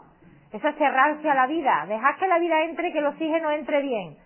Abrirla más la boca, mover la barriga. Imaginaos que estáis tumbados y que os están tocando por ahí.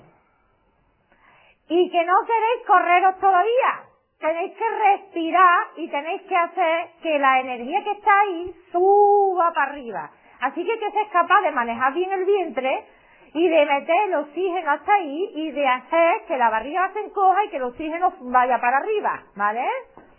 Aquí hay que ser unas artistas.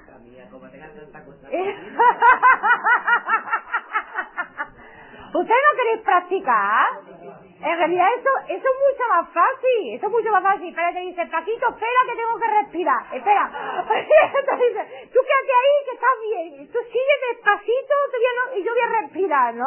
Así aprovechas más tiempo. En verdad muy fácil, en verdad muy fácil. De hecho, esta manera de respirar es muy sencilla. ¿Bien? Vale, venga, lo intentamos otra vez. Verás como tumbado y en cualquier momento sale mejor. Es más, esta inconscientemente ustedes hacéis esta respiración. Todos hacemos la respiración del perrito, incluso esta más alargada. Pero lo que yo os invito a decir, la del perrito es maravillosa y la hacemos de manera inconsciente y es más muy sana hacerla. Y en momentos muy, muy concretos es maravillosa. Pero si queréis alargar más, si queréis profundizar más, si queréis manejar mejor la energía y sacarle más provecho, meter más esta misma respiración más alargada, un poquitín más alargada, que es más fácil que la del perrito, porque la del perrito la aguanta un tiempo muy limitado. La otra, eres capaz de aguantarla mucho más tiempo, tanto hombre como mujer, ¿vale? El hombre puede estar tumbado, su femina encima, ¿vale?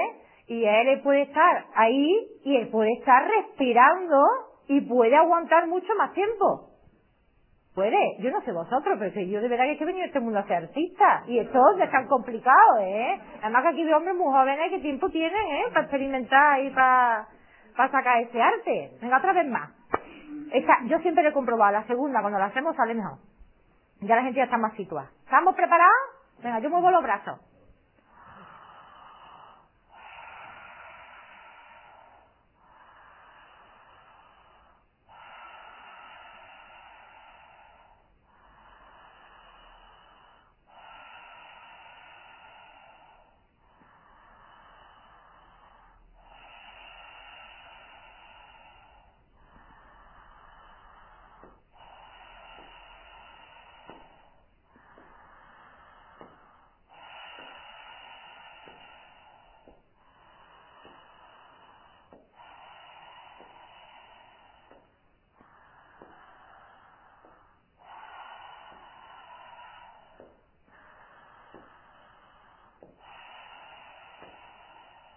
Muy bien.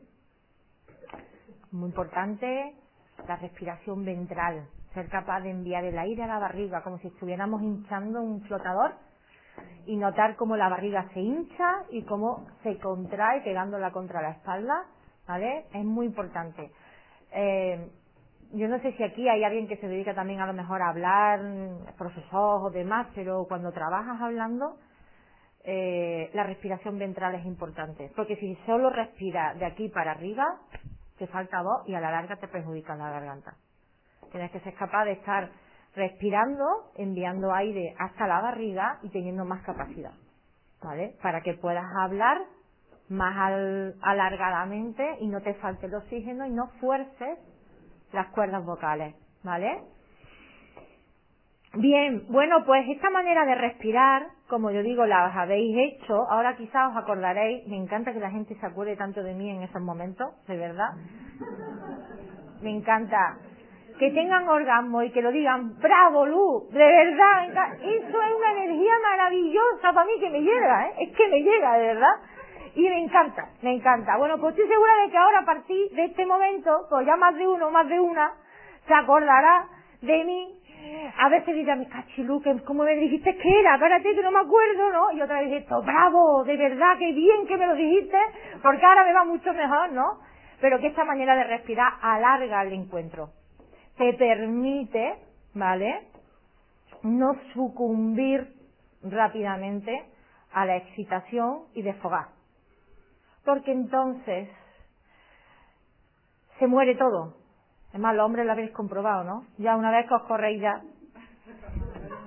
Llegan que te van a echar dos, tres y cuatro, ¿sabes? Llegan con una gana y, uno se prepara, tres, tres ha dicho. Y al uno y ya se, ya, ya, ya. Pero ya está, ya hemos terminado, ¿no? Ya hemos terminado. Entonces, Ahí es que, es que no se puede prometer tanto, ¿eh? No se puede prometer tanto, porque luego pasa lo que pasa. Bueno, pues para precisamente eso, para que el hombre pueda dar más la talla y la mujer se pueda recrear también más, y respirar de esta manera alarga el proceso. Te permite jugar más, cambiar más de posición, tener más caricia, permite que verdaderamente ese encuentro sea de calidad y que merezca la pena uno bien hecho que tres a escape corriendo. ¿Vale? Que tres de 12 minutos, no hemos dicho 12 minutos. Qué pena, ¿verdad? Tres de 12 minutos. Con suerte, porque hay media española más baja todavía, ¿eh? ¿Verdad? Lo que hay que hacer, por hacer volar a la pareja y uno bien firme. ¿Cómo que hacer volar a la pareja? Antes que no me he entendido, yo de pronto la he visto haciendo acrobacia, no me he enterado. Por ejemplo, en el caso del hombre, lo que tenemos que estar ahí en firme, no pensar en el momento, sentarnos ahí, de vez en cuando desconectar el sí, seguir ahí haciendo el ejercicio y haceros volar a vosotras. Quiero decir, que os vayáis dos, tres veces, las veces que hagan falta, pero este chico es potente, ¿eh? Este chico... Yo lo estoy escuchando hablar y digo, este promete, ¿eh? Me han dado ganas de volar, ¿eh? Me han dado ganas por un momento, ¿eh? A mí una de las cosas que más me, me sorprende es lo que uno interpreta lo que yo digo. Porque ustedes no han sorprendido lo que este muchacho ha interpretado, porque yo he dicho algo de hacer volar y que tengan tres.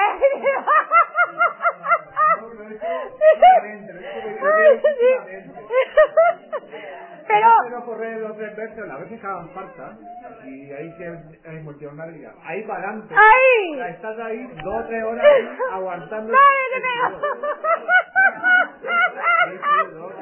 A ver, vamos a ver, vamos a ver, es que este muchacho ha dicho, lo que me ha enseñado Lugo hoy es la maravilla, ya con esta respiración, ya estoy ahí.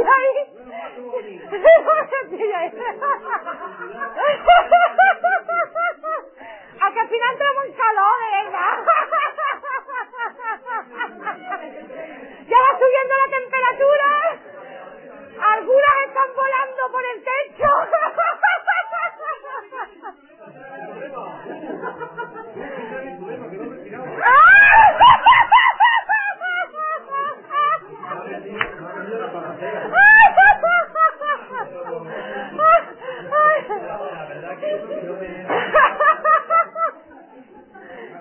No me dejan que polvo de verdad la psicóloga cuando la, esa, la psicóloga cuando dice 12 minutos.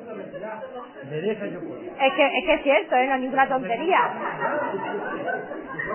Bueno, a ver, cállate que no me he enterado, ¿qué habéis dicho por aquí? Que estaba en el otro lado, ¿qué habéis dicho por aquí?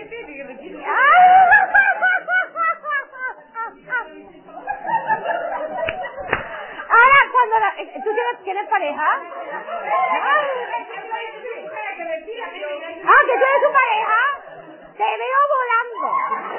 De. Bueno, te veo por la calle con alas, que te van a encima de una niña. ¿Qué te pasa?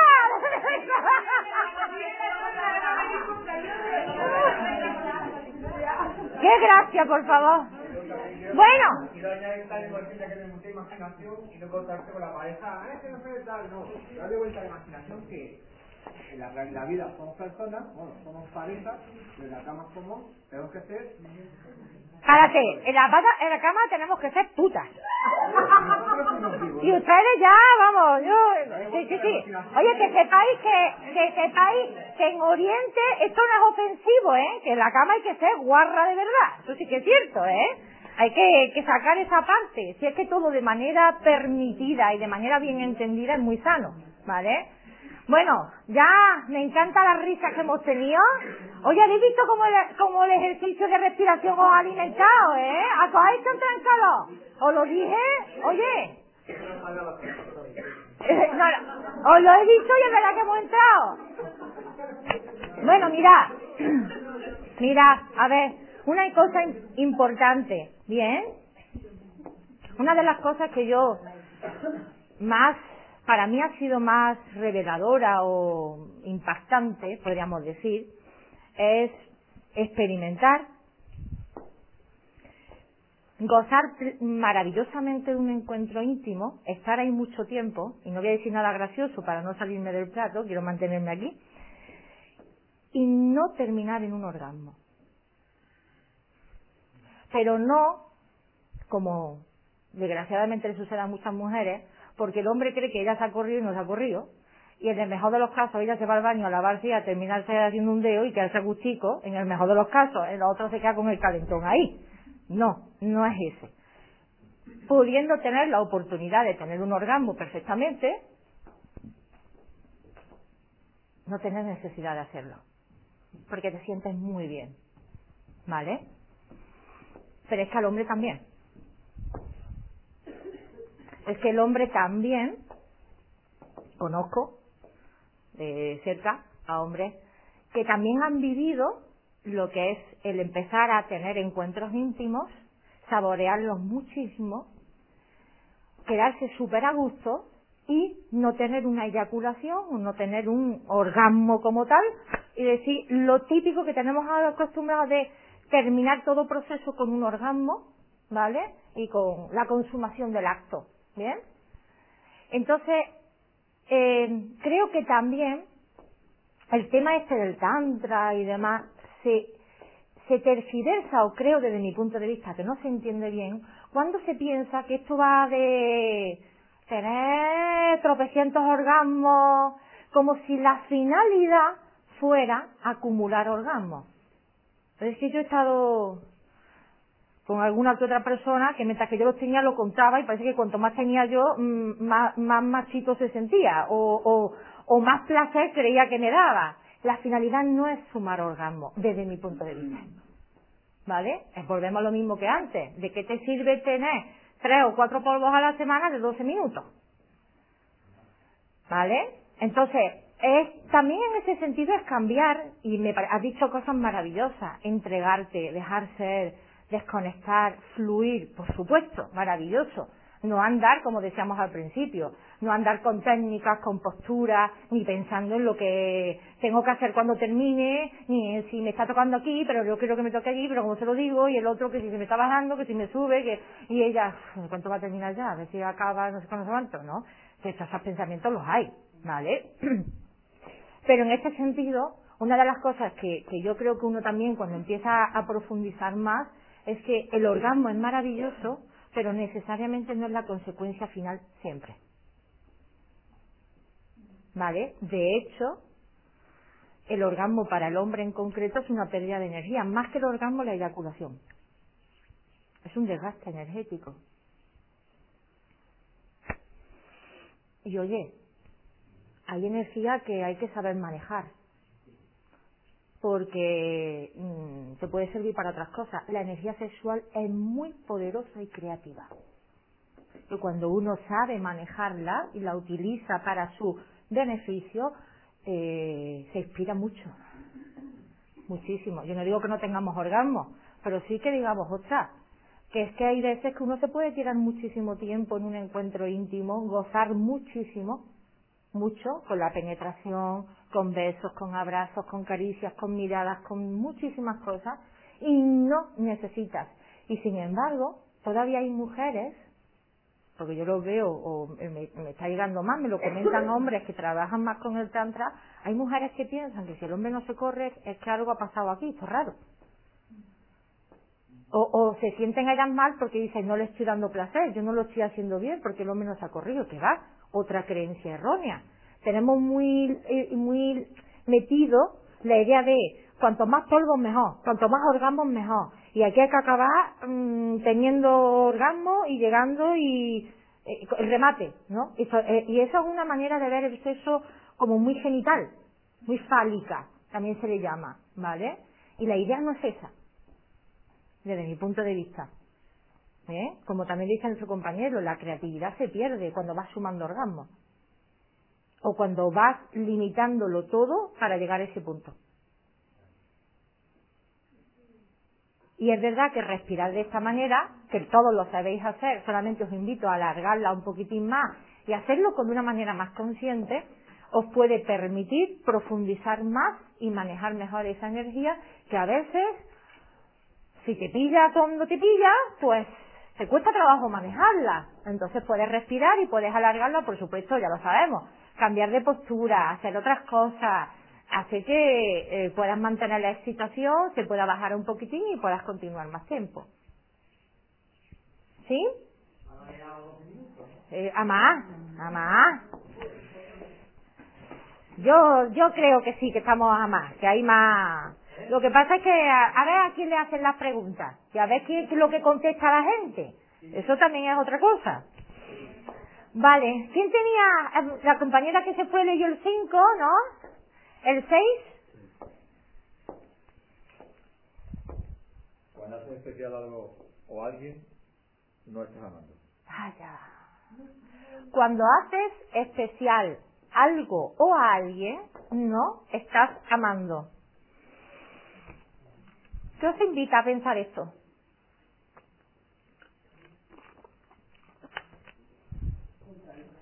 Cuando haces especial a algo o a alguien, no estás amando. Por ejemplo, por aquí. No ha ido la idea. Cuando se busca lo extraordinario fuera de lo normal, pues ya se está uno saliendo del camino. Lo importante es el camino, no la meta. Muy bien. ¿Qué más? ¿Ya, ¿Ya te vino la luz? Claro que, que tú no tienes que hacer especial a nadie, que cada uno se hace especial a sí mismo. Sí, pero ¿y qué pasa cuando te enamoras? Que te anula a ti mismo. No sé yo, el que vive enamorado no sé si piensa eso. Bueno, a ver. eh, Vamos a matizar. En, en el, en el término de cuando lo haces tan especial. ¿no? Cuando lo haces tan especial, como quieres tanto agradar, mm, ¿O quieres complacer? o quieres con tanto complacer, pues Dejas de ser tú. sí. Haces lo que crees que al otro le gusta de ti o espera de ti. Sí, sí, vale, te entiendo. Entonces, en ese momento puntual funciona muy bien, Ujú. pero a... Y Eso tiene, tiene fecha de caducidad, Fecha evidentemente. de caducidad. Eh, a, eso, a eso voy Mm. con, con mi experiencia. Vale, perfecto. ¿Algo más?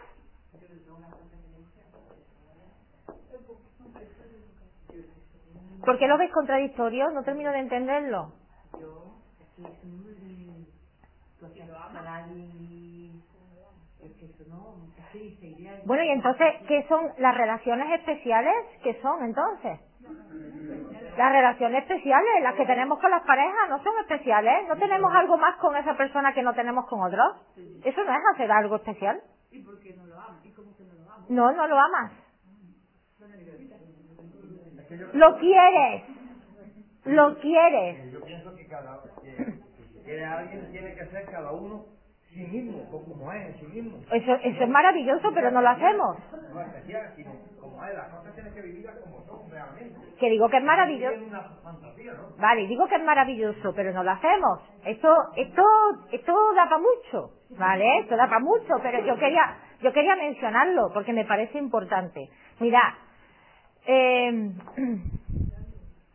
¿qué pasa cuando una persona, por ejemplo, ha tenido una pareja, ha estado con ella y ahora ya no está? Da igual si esa persona que la ha dejado o, o, o mira, ha fallecido ya no tiene esa pareja. Y con esa persona, pues vivía la sexualidad de una manera muy linda, o le gustaba y demás. ¿Vale? Pero ya no tiene esa persona, ya no tiene esa relación especial con la que tocaba el cielo. ¿Ahora qué pasa? ¿Ya no vas a tenerla con nadie? No, no, no, no, perdona. Hay mucha gente, hay mucha gente que piensa, es que como con menganito es que o perdona perdona. Vamos a ver. Otra vez volvemos a lo mismo pero es que esto es verdad. ¿por qué si tenemos una pareja y nuestra pareja en un momento determinado se toma un café con una chica o habla con una otra digo una chica o digo un chico se queda en un momento determinado nos puede molestar pero ¿y si nos enteramos que se ha acostado ¿qué pasa? ¡Hostia! O- ¿No es hacer algo especial? ¿Por qué a, a un encuentro íntimo le otorga ese especialismo? ¿Por qué? ¿Ella? ¿Estás amando? Ah, o sea, si yo... Perdona, me estaba diciendo y te he cortado, dime. Cuando tú mantienes una relación con alguien, te, te entrega enteramente tú en, en tu pensamiento, en tu cuerpo y en todos los sentidos. Así debería. ¿Y, y qué pasa? Y que tiene y que y eso eso tiene excluye que esa persona con la que tú ahora mismo te has entregado mañana se tenga intimidad con otra persona, ¿le excluye? No porque no es mío, ¿me entiendes? No es mío. Mi pareja no es mía. Pero es la creencia que tenemos que cuando te casas Sí. eres solamente Exacto, marido, exacto. Que no hay espacio para otra persona. Exacto. Pero es que hacemos, hacemos del sexo o del encuentro íntimo, le otorgamos un especialismo y le otorgamos mucho más poder y como más importancia de la que a lo mejor tiene. Pasamos, aquí vemos que pasamos de muchas cosas. O banalizamos el sexo y hacemos chistes y nos mofamos de él y contamos aquí las cosas como, ¿vale? O lo ponemos ya como algo hiper, hiper sagrado que ya garantiza la fidelidad, la exclusividad, el amor. Y entonces, claro, ya es tan, tan, tan, tan, tan, tan especial que, bueno, no se te puede ocurrir tener intimidad ni una sola vez con otra persona o contigo mismo, perdona, porque es que hay muchas mujeres que se sienten gravemente ofendidas porque sus parejas se masturben. Muy ofendidas. Bueno, y si la pillan viendo algo porno ya no te quiero contar, que es en el bate sentado, vale, pero viendo algo porno ya hemos liado. Eh, Esto, esto es hacer especial. Y si yo me siento ofendida porque mi pareja eh, está jugando consigo mismo en la bañera y yo estoy en casa y me ofendo, ¿estoy amando? Pregunto, como lo veis, es que se veía muy contradictorio, ¿estoy amando en ese momento? ¿Estoy amando a mi pareja? ¿La estoy dejando ser? ¿La estoy dejando expresarse? No, porque si yo me molesto y yo le, le, le pongo mala cara y le echo la bronca, si mi marido me ama, ¿qué debería hacer? No hacerlo más. Toma ya, y lo estoy amando. ¿Cómo lo estoy amando? Ay, como lo hagas otra vez, estando de aquí, la lía, vamos, te vas con tu madre. Vamos, ¿eh? Ay, y lo estoy amando. O sea, ah, pero entonces no eres tú.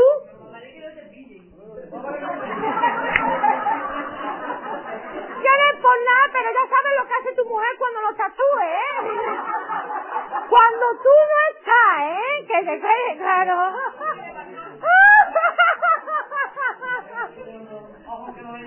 ¡Ay, Dios mío! Eh, eh, eh, no sé si me estoy explicando, estoy tratando de decir, le otorgamos, le otorgamos a veces mucho poder, poder en el sentido de que le damos mucha importancia a algo que es natural y nos sentimos continuamente gravemente ofendidos. Nos ofendemos, ya no solo porque tenga una relación con otra persona, sino incluso consigo mismo.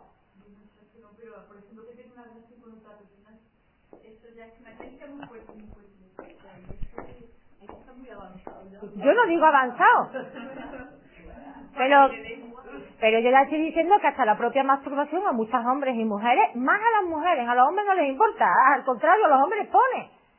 Eso de que le digan, niño, estoy aquí en la bañera y me lo estoy pasando, y el hombre dice, espérate que ya mismo voy para allá, no termines todavía, espérame. Eso, a que al hombre no le molesta, al, al hombre lo excita, y a la mujer se pone de una mala leche. Y no será porque nosotros no somos capaces de ir y hacer lo mismo que hace el hombre. ¿El qué? ¿De hacer lo mismo que hace el hombre? ¿El qué? Pues tú dices que al hombre le pone que las mujeres. Hombre, yo por, yo por lo que veo, ¿verdad? Y por Nos cabreamos porque. no Muchas mujeres se cabrean. La echa para adelante es decir, que aquí estoy yo. ¿Pero qué significa que estoy yo? Si la mujer le dice al marido, estoy aquí jugando. La mujer es capaz de decirle eso, ¿verdad? No, lo que te decía es a la inversa. Por eso la mujer se cabrea, pues si el hombre está. Hombre, alguna se cabreará de decir, tú estás ahí y luego a mí no me complace bien, pero me contenta y luego tú lo que quieras, pero es que... A que también pasa eso, ¿no? Menos, pero también pasa, ¿no? En este sentido la mujer, ¿No eh, será ese el cabreo? es que, es que no termino de entender lo que quieres decir. Que no será por eso también por lo que a cabrear la mujer. ¿Por qué? Porque, pues, esa, esa, esa, esa reflexión que tú has ahora mismo. Si estoy yo aquí, ¿para qué tú te...? Ah, vale, ya lo entendí. Vale, perfecto. Ah, o sea, que yo estoy aquí para complacerte a ti. Sí, sí, perdona, sí, sí, sí.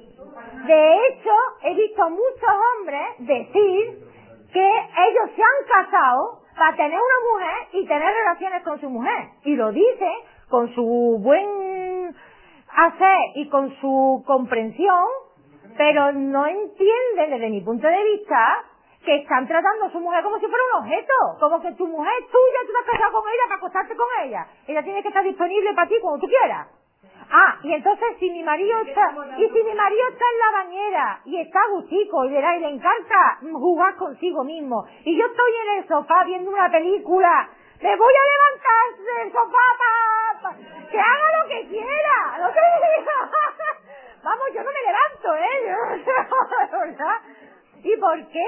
¿Por qué pienso, ah, entonces yo que estoy aquí? Pero yo, yo que estoy, yo que estoy para satisfacerte aquí, para eso sí estoy en tu mundo. Te estoy explicando. Yo entiendo tu razonamiento, pero es que yo te digo, es que yo no estoy aquí para satisfacerte a ti. Es que si tú tienes un deseo sexual, tú te puedes hacer cargo de él. Yo puedo compartir contigo momentos, pero yo no existo en tu mundo para satisfacerte a ti. Te digo a ti como si tú fueras mi mujer y yo o mi marido. ¿Te explico? Es que yo no existo. O sea, que el hecho de que yo esté casado, que yo tengo una relación contigo, no significa que yo tenga el, el deber de satisfacerte a ti cada vez que tú estés caliente. Faltaría más. Oye, pero eso pasa, ¿eh? Claro, pues no ve lo que le ha dicho ella. Ella dice, si tú te masturbas, ¿por qué no te tengo satisfecho? Entonces me siento... O no, no me siento mal, o no cuentas conmigo, o yo no lo hago bien. El sexo, masturbarse es diferente al sexo con la pareja. Sí, sí, sí, yo lo entiendo. Yo no sé tampoco porque, vamos, yo tengo 41 años. Y no sé si las generaciones que vienen después pensarán de otra forma, pero yo o bueno, o de la mayor, es que, es que eso está muy en, en tu educación. en- no, es que eso está en, en- lo entiende así, aunque yo ya no lo entiendo así, porque yo me considero una persona abierta. y- pero... Sí, pero tú la fidelidad todavía que se siga manteniendo. Hombre, eso ya... Ah, eh, soy abierta, me estoy abriendo, pero... Hay que poco a poco,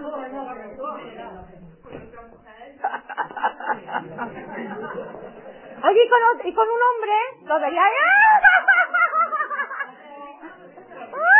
Hacer lo que quieras, pero conmigo no va a estar. Yo también hago lo ya está. A lo mejor no, a lo mejor tú no tienes esa necesidad. Que no. No. ¡Ah, mira, mira! ¡Ah, que le ha salido! ¡Que le ha salido! Dice, ¡oh, que no, que le ha salido!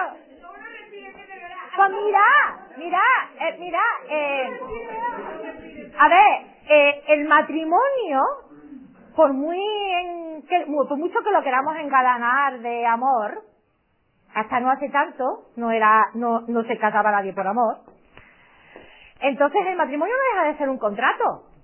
Oye, y los contratos se renuevan, se cambian cláusulas, ¿verdad? Que se reciclan, ¿eh? Entonces, mm, nunca está de más de sentarse a hablar y reformular determinada, determinados apartados, ¿sabes?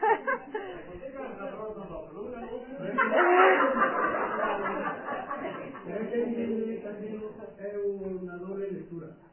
Y es que el hombre que tiene relaciones fuera del matrimonio, pues la mujer, los celos son que el hombre se vaya con la otra. Hay un problema que tenemos las mujeres, llamémosle problema, que los hombres no lo tienen. Y es que la mujer quiere ser única y especial. Y tiene esa necesidad de ser única y especial porque realmente ella no se siente bien consigo misma, no se ama. Entonces la mujer eh, vive muy mal la presencia de otras mujeres en la vida de su hombre, porque teme que llegue otra mejor que ella. El hombre, curiosamente, no padece tanto de eso. No lo padece tanto. En otros aspectos, lo padece en otros aspectos. Quizás más en el rendimiento sexual como tal. Pero no le llega tanto como la mujer ese miedo que le entra a otra. Que se lo lleve, ¿no? A otra, ¿no? O que sea más buena que yo. Eh, Lo, lo- lo vive la mujer de una manera más, porque yo lo he visto y porque soy mujer. Lo he visto y entonces el, el, el problema profundo, la raíz es que la mujer no se ama a sí misma. Porque cuando la mujer Sí, sí, porque es que esto, es que esto se transmite inconscientemente de generación en generación. No, no, los genes no. Eh, lo, lo, lo, en, en- lo que vamos viviendo, o sea, en lo que vamos viviendo, en todas las experiencias que vamos teniendo, se van transmitiendo, más que en sí en los genes, ¿vale? Entonces, claro, ahí con la iglesia sí que hemos topado. Pero bueno, yo me conformo con transmitiros la idea de decir, perdonad, cuando cogéis a una persona y la hacéis exclusiva, a esa persona le dais vuestro amor, pero a otros no. A esa persona hacéis pero a otros no. De esa persona pedís todo, pero a vosotros solas, a otros no. Eso no es amor. Llamadlo querer, que es poseer, necesitar, hasta utilizar. Pero no lo llaméis amor, porque evidentemente no lo es. ¿Vale? De la misma manera, la sexualidad, el encuentro íntimo, mejor dicho, ni lo llevemos a una banalización, ni aquí como animales, ni aquí tordía orgía, ni lo hagamos no sagrado, que para mí lo es, especial. Especial hasta el punto de que solo con esta persona toco el cielo. Si esta persona no está, yo no puedo hacer nada conmigo, ni puedo hacer nada con el resto del mundo. No digo con todo el mundo, digo con el resto, incluyendo alguna que otra persona, ¿vale? No. Y que por el hecho de que en, un momento determinado haya una, un encuentro íntimo o haya algo, no le demos más valor, más como si eso ya hubiera hecho la hecatombe. ¿Me explico? Porque eso es motivo de muchas personas, de muchos matrimonios que se separan, ¿eh? Muchísimo. Porque le damos demasiada importancia a ese encuentro. ¿Bien? ¿Sí? Vale. El otro punto, que creo que es el último, el 7. Venga, que vamos a volar. No tengo ganas de volar, ¿eh? Y me ha hecho la ilusión. Vamos entrados en calor. Cállate, cállate, que no te siento escuchando. Venga, dinos. ¿De quién es el asunto de que te sientas amado o amada? Anda, ¿ves? Este ya salió, ¿verdad? ¿De quién es asunto? ¿De quién es asunto que yo me sienta amada? Mío. Tú no estás en mi mundo, no eres mi pareja, no eres mi marido, no eres la persona que me tiene que satisfacer a mí, que me tiene que dar a mí el amor, que me tiene que complacer a mí y que me tiene que hacer a mí volar. Tú no tienes que hacerme volar a mí, yo me ocupo de mí. Y de ocupándome yo de mí y tú de ti, podemos compartir como personas libres, compartiendo, pero no necesitando, que es muy diferente. Es muy distinto. ¿Me explico? Es que en el sexo, en la intimidad de la pareja, pasa mucho que le atribuimos que el otro es el que tiene que darnos placer. Yo conozco muy pocas mujeres, evidentemente hay muchísimas mujeres en el mundo y yo no conozco ni a la mitad de la mitad de la mitad, ¿no? Pero yo conozco muy a muy pocas mujeres y creo que lo puedo contar con una mano que reconocen por lo menos abiertamente o que me lo han reconocido a mí, ser capaces de estar en un encuentro íntimo con un hombre o con otra mujer, pero bueno, con un hombre y, y de tocarse ellas delante del hombre y tener un orgasmo ellas tocándose con el hombre al lado, el hombre al lado a lo mejor besándola o abrazándola, o sea que eh, dentro del, del encuentro, pero estar ella tocándose a sí misma y llegando al orgasmo por sí misma ella. No lo voy a hacer aquí la pregunta, mejor me callo. Para no poneros para no poneros en compromiso me voy a callar.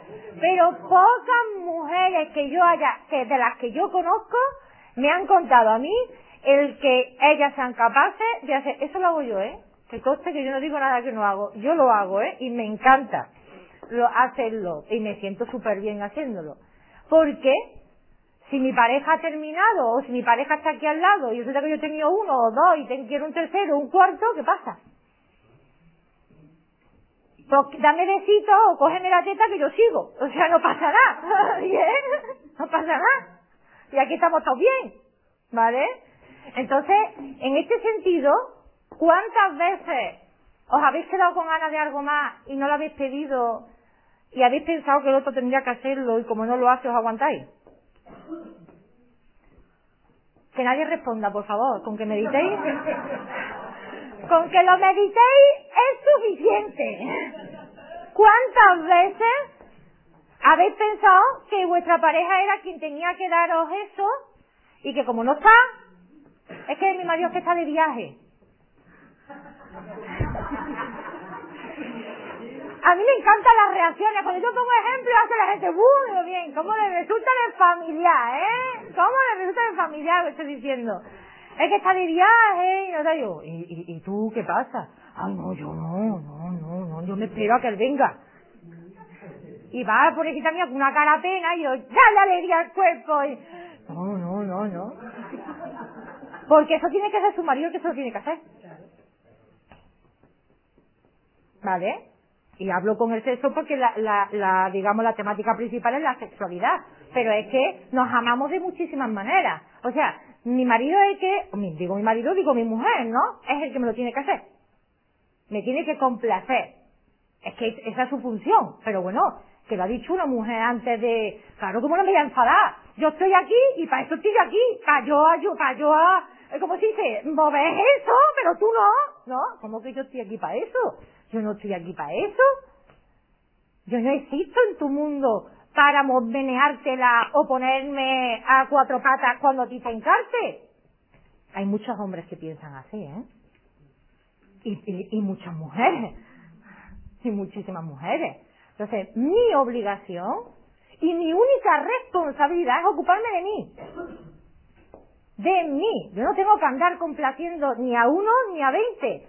No tengo que andar preocupándome de que el otro esté contento y feliz, que el otro sea expresivo, que se ocupe de sí mismo y que comparta lo que le gusta. Y yo, si me apetece, se lo doy, y si no me apetece, pues no se lo doy, y todos están contentos. Pero no tengo por qué andar complaciendo al otro ni el otro complaciéndome a mí, que es mi responsabilidad ocuparme de mí. Limitamos mucho la sexualidad, la expresión de la sexualidad, porque cuando tenemos una pareja pensamos que es ella quien nos lo tiene que dar y que los encuentros los tenemos que vivir con ella. Y volvemos a lo mismo, que la sexualidad está en el aire.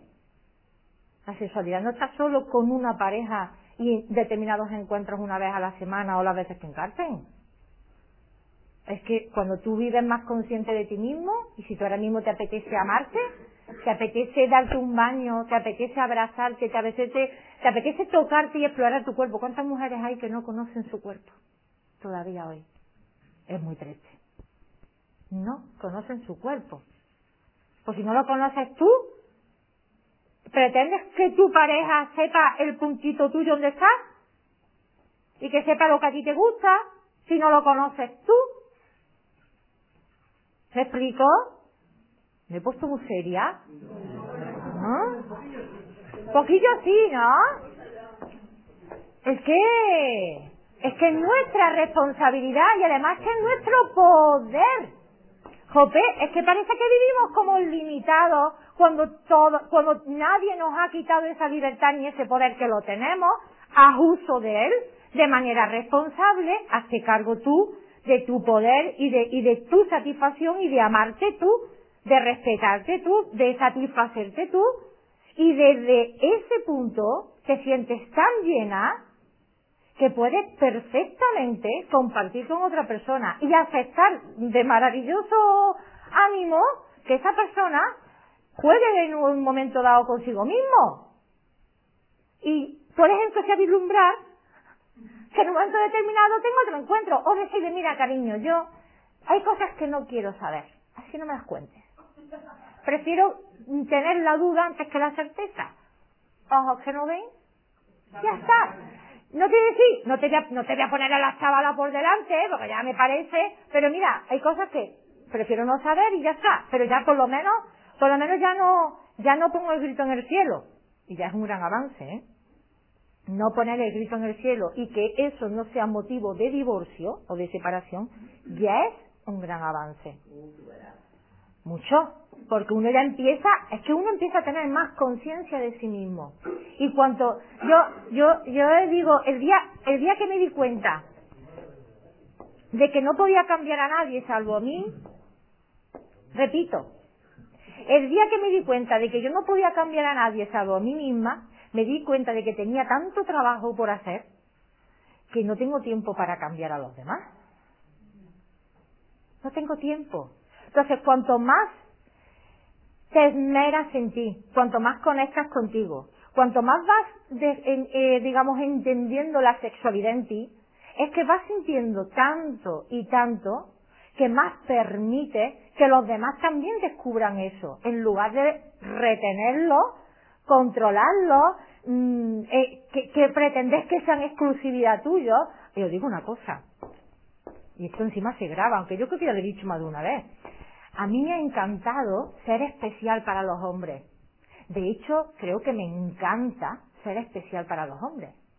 Pero es agotador. Si, si eres especial para un hombre, tienes que estar ahí.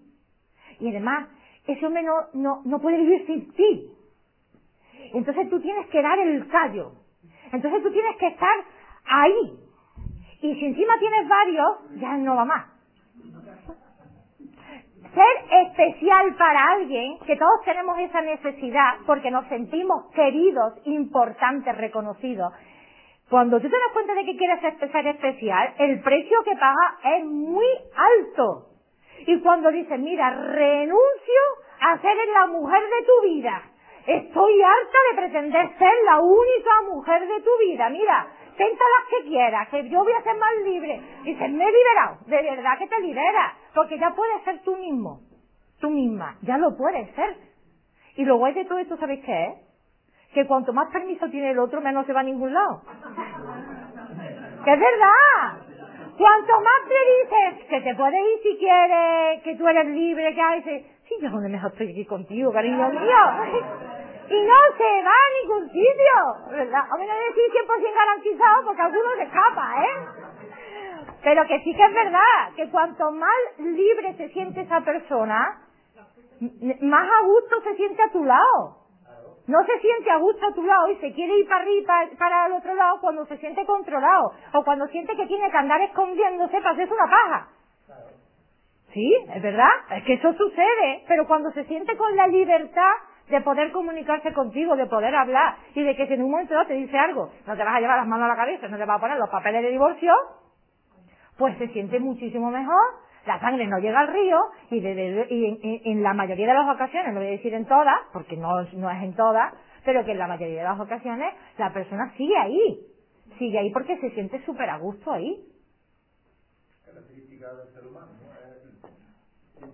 cuando le prohíbes algo, más ganas le da. Y cuando le da la libertad de hacerlo, no lo coge.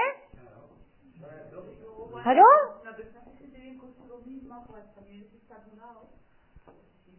Claro. Cuanto, eh, digo, cuanto tú más te ocupas de ti, cuando tú más te esmeras en ti, en amarte tú, en respetarte, en disfrutar, en conocerte, como te dedicas tanto tiempo, tú ya no, no le estás dedicando tiempo a tratar de entender a la otra persona, complacerla, controlarla, manipularla. Mm, mm, y entonces, ¿qué pasa? Pues como tú te estás ocupando de ti y estás haciendo tu trabajo, eso lo notan los de alrededor. De hecho, es lo mejor que podemos hacer, ocuparnos de nosotros mismos. Esto no es ser egoísta, de mirarme nada más que el ombligo, no. Esto es hacer el trabajo que yo puedo hacer, que nadie me puede hacer feliz. Nadie me puede eso siempre nos lo han vendido, como tú acabas de decir, como, como egoísmo. Sí, sí, egoísmo. O si no, sí, yo, yo, yo, yo, yo, y el resto qué. No, no, es que tú tienes la, primero, primero la libertad, segundo el poder y tercero la responsabilidad de ser feliz y de hacerte feliz a ti. Si tú andas por la vida buscando que alguien te haga feliz, te llene, te complete, te, te haga sentir, digamos, a través del sexo o tener relaciones, tener una persona para tener relaciones y tantas y tantas cosas de fuera, pues entonces llámalo querer. No lo llames amor. ¿Vale? Y además no vas a ser feliz. Porque vas a estar tan pendiente de si esa persona entra, sale, te dice, no te dice, hace o no hace, que entonces tú no vas a estar pendiente de ti, vas a estar de la otra persona ni vas a ser feliz nunca y esa persona pues se va a romper esa relación tarde o temprano se romperá. Porque realmente no hay amor hay una necesidad no hay un amor. ¿sí? vale bueno decidme qué tal como conclusión resumen una frase algo de todo lo que hemos hablado con qué os quedáis porque primero tenemos que querernos a nosotros mismos. Eso es lo, lo fundamental. Y satisfacernos a nosotros mismos y ser felices nosotros mismos. Con nosotros mismos. Sernos responsables de nuestra vida. En todos los sentidos, incluida la sexualidad. Si tú no te conoces tu propio cuerpo, si tú no eres capaz de mirarte al espejo, de tocarte, de tener un pedazo de orgasmo, si tú no eres capaz de abrazarte, ¿qué le vas a pedir al otro? Al otro le mendigas, le exiges. Y cuando no te da lo que quiere, le reprochas, te enfada y lo manda al garete. Tanto como antes decías que lo amaba, ahora lo odias. Nunca ha sido amor. Ha sido necesidad y hasta mercadeo. Lo has utilizado. Entonces no es que tenemos que, es que podemos hacer eso. Porque a mí no me gusta ni el debo ni el tengo. ¿No? Y mucho menos. Yo cuando alguien me dice, pues que tenemos que no digo, yo te he dicho en algún momento que tienes que hacer eso. No, no, eh, procuro, procuro, ¿vale? Decir siempre que podemos, que cada uno haga lo que guste, ¿vale? Obligación desde luego no es. Es una, una elección que uno hace. ¿Qué más? La mayoría de las veces también le damos nuestra responsabilidad, se la damos a los Sí, sí. Y huimos de la nuestra. Que tú me des, que tú me des, que el otro, que el presidente del gobierno no sé cuánto me dé. Ujú, El Estado. Estado. Ujú. El alcalde, jefe, luz, que me enseñe luz.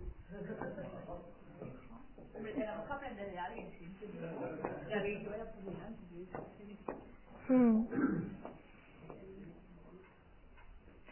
Yo creo que siempre hay un compartir. Cuando hay una, cuando hay, eh, como le he dicho antes, cuando uno desde la plenitud y desde estar bien consigo mismo se reúne con otro, es como una comunión.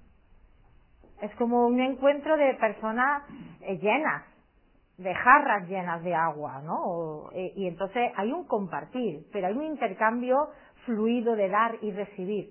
No es uno el que da, da, da, da y el otro el que recibe. O sea, yo para... ¿Qué pasa allí? ¿Qué pasa eso? Pues evidentemente que ahí no, no, no, no está abriendo, digamos, el ritmo natural. No está sucediendo eso. Aunque muchas veces, en el fondo, sí que estamos dando y recibiendo, pero no tenemos conciencia de ello. Hay personas que piensan que alguien no les está dando, pero lo que no le está dando es lo que ellos creen que deberían de darle, pero sí que esa persona le está dando algo. A veces te enseña más el que no te da lo que tú quieres que el que te da lo que sí quieres. O sea que siempre te está dando eso. Digo, porque nosotros muchas veces ponemos la expectativa en lo que queremos que el otro haga. El otro haga. Nosotros, y, si el otro no se ha enterado o él lo entiende, Y no- pues Y no solo las expectativas de lo que queremos que no haga, sino pensar que eso es lo que justamente debe de suceder. Y no otra cosa. Nos formamos nuestra película. Eh, formamos nuestra película y decimos no me está dando, sí, sí te está dando, pero no te está dando lo que tú crees que debe de darte. Eso es otra cosa. Y eso sí sería bueno decirlo. Bueno, sería bueno decirlo, pero desde luego, ¿quién se tiene que hacer cargo? ¿El otro que te dé lo que tú quieres o tú plantearte que el otro debe de darte lo que tú quieres o aceptar lo que te está dando? Porque el otro te está dando lo que te tiene que dar. Y a la vista está porque es lo que te está dando ahora mismo. O sea que, mm, claro y en botella. Ahora, que tú no estás a gusto, que tú consideras que debería de darte otra cosa, cuestiona esa creencia. De entrada, un trabajo personal interior. Con uno mismo. Y luego ya comparte. Teníamos que tener en cuenta, como decía un poeta, eh, no estoy en el mundo para satisfacer tus necesidades ni tú para satisfacer las La mía. Que nos encontramos y nos entendemos. Fenómeno. Fenómeno. No, Cada uno por su lado. Claro. Exacto.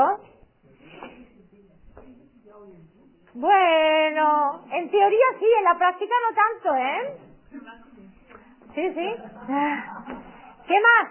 ¿Qué más? Que nadie es dueño de nadie.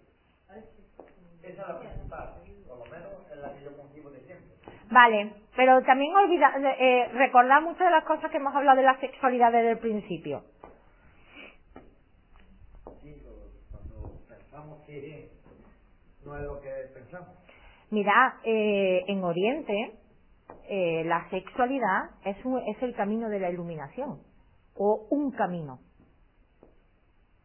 Para que veáis lo sagrada que es la sexualidad y los encuentros íntimos, el valor que tienen, porque es cierto que teniendo intimidad, como digo, respirando de esa manera, se produce una liberación del inconsciente y es verdad que en determinados momentos, especialmente en el orgasmo, se producen instantes de no mente, de una desconexión, ¿vale? Y ahí se puede vivir la iluminación.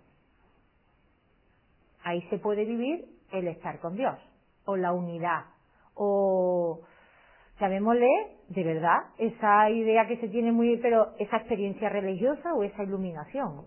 Entonces, la sexualidad es un camino maravilloso, pero que forma parte del ser humano desde que nace hasta que se muere, que en algunos momentos, etapas de su vida, lo comparte con una persona, genial, que lo comparte con 20, perfecto, todas son justas y necesarias, la sexualidad es un camino de autoconocimiento que dura toda la vida y que tiene sus características en todas las etapas. Desde que el bebé nace, tiene rasgos, digamos, donde se expresa su sexualidad. Los tiene. Y el placer que produce, digamos, determinado contacto de la boca, de los genitales, el roce. Entonces, y, y las personas mayores también. A lo mejor no tienen el vigor, digamos, de, ni el apetito de cuando eran más jóvenes, pero también viven la sexualidad. Forma parte del ser y que la sexualidad es maravillosa, que digo,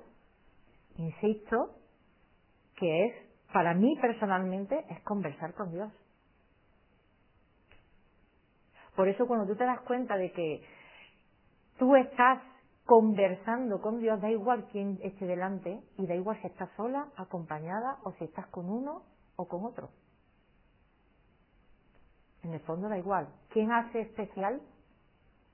yo hago a alguien especial.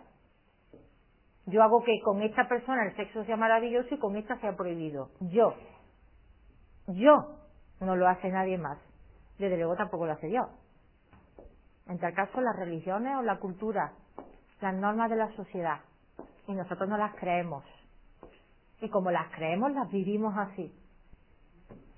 Y eh, insisto, de nuevo, la sexualidad es maravillosa y como yo digo es el camino de autoconocimiento, de crecimiento personal y de iluminación para muchas personas, muchas. Y además algo que se lleva haciendo muchísimo tiempo, que no es nuevo. Para nosotros puede que sí, pero para otra parte del mundo no lo es. Nosotros porque nos ha pillado en una parte del mundo con una carga cultural y religiosa muy grande que es ha sido muy castradora, pero castradora. Pero en otras partes del mundo la sexualidad se ha vivido de una manera mucho más libre, más abierta, más gozosa y es una verdadera celebración de la vida y del encuentro con Dios. A través de uno mismo o de otra persona que tengas delante. ¿Vale? Pero el especialismo que tenemos nosotros del amor romántico, eso no se ve por ningún lado la va cambiando, ¿eh? Sí, sí, ya sé que va cambiando. Pero que nosotros tenemos ese, ese, esa castración, esa castración la tenemos nosotros, ¿eh? Más nosotros que otra gente en otra parte del mundo, ¿eh? Culturalmente, todo lo que hemos vivido en Europa está. Está. Y no solo Europa, ¿no? Porque como de aquí se fueron muchos para América, tenemos mucho. ¿Vale? Bueno, ¿alguna pregunta, alguna cosita más que me queréis comentar? No sé qué hora es. Vamos bien, media. Bueno, en un momento dado entra en calorcilla, ¿no? Habéis visto que la respiración funciona, ¿verdad? Ya, yo tengo las manos. Yo yo que me he querido poner guapetona y demás y que el abrigo no sido capaz de quitármelo, ¿eh? De verdad que no, de verdad. Yo no sé cómo puede estar así con esa falda, ¿eh? Yo no sé. De verdad. Madre mía. Hoy, hoy. Pero no, para mí ha sido de verdad un placer. Eh, además de eh, estar aquí, ahora diré, pero de verdad ver hoy la nieve, ¿eh? Y mis niños contentos, mira mamá, mira mamá, es casi un flipado, de verdad, porque nosotros no estamos acostumbrados. No estamos acostumbrados a que de pronto caigan copos de nieve de esa manera y demás. La verdad es que sí. Bueno, eh, agradezco de verdad muchísimo la presencia de todos vosotros, vosotras. Eh, ha sido un placer y he disfrutado. Yo creo que ya que se me nota que disfruto hablando de estas cosas, ¿verdad? Me encanta, es que me gusta muchísimo. Eh, a veces, como yo digo, utilizo expresiones pues que todo el mundo las ve, otras veces meto más el dedo, porque he aprendido que, que cuando pinchas y provocas, eh, uno patalea. Pero a mí me digo, a ver, en ese sentido, yo, con, con que alguien patalee, yo necesito que me diga nada. Que luego sea honrado consigo mismo y que lo mire en su casa. Si a mí en realidad me da igual. A mí me da igual si uno se acuesta con uno con veinte, si hace esto o hace lo otro, si piensa que esto es bueno o que esto es malo, me da exactamente igual. Creo que en este sentido mi labor es mm, que invitaros a cuestionar, a cuestionar y a tener más conciencia y sobre todo compartir o por lo menos mm, es- mm, es- mm, exponeros de alguna forma eh, que tenemos una idea muy castrante y muy equivocada de la sexualidad y del amor, ¿vale? Y, y que tenemos la posibilidad todavía hoy de cambiarla. Solo depende de nosotros mismos, ¿vale? Pues ha sido un inmenso placer, ya no lo digo más, y a calentarnos, de verdad. Cada uno a su lado, ¿eh?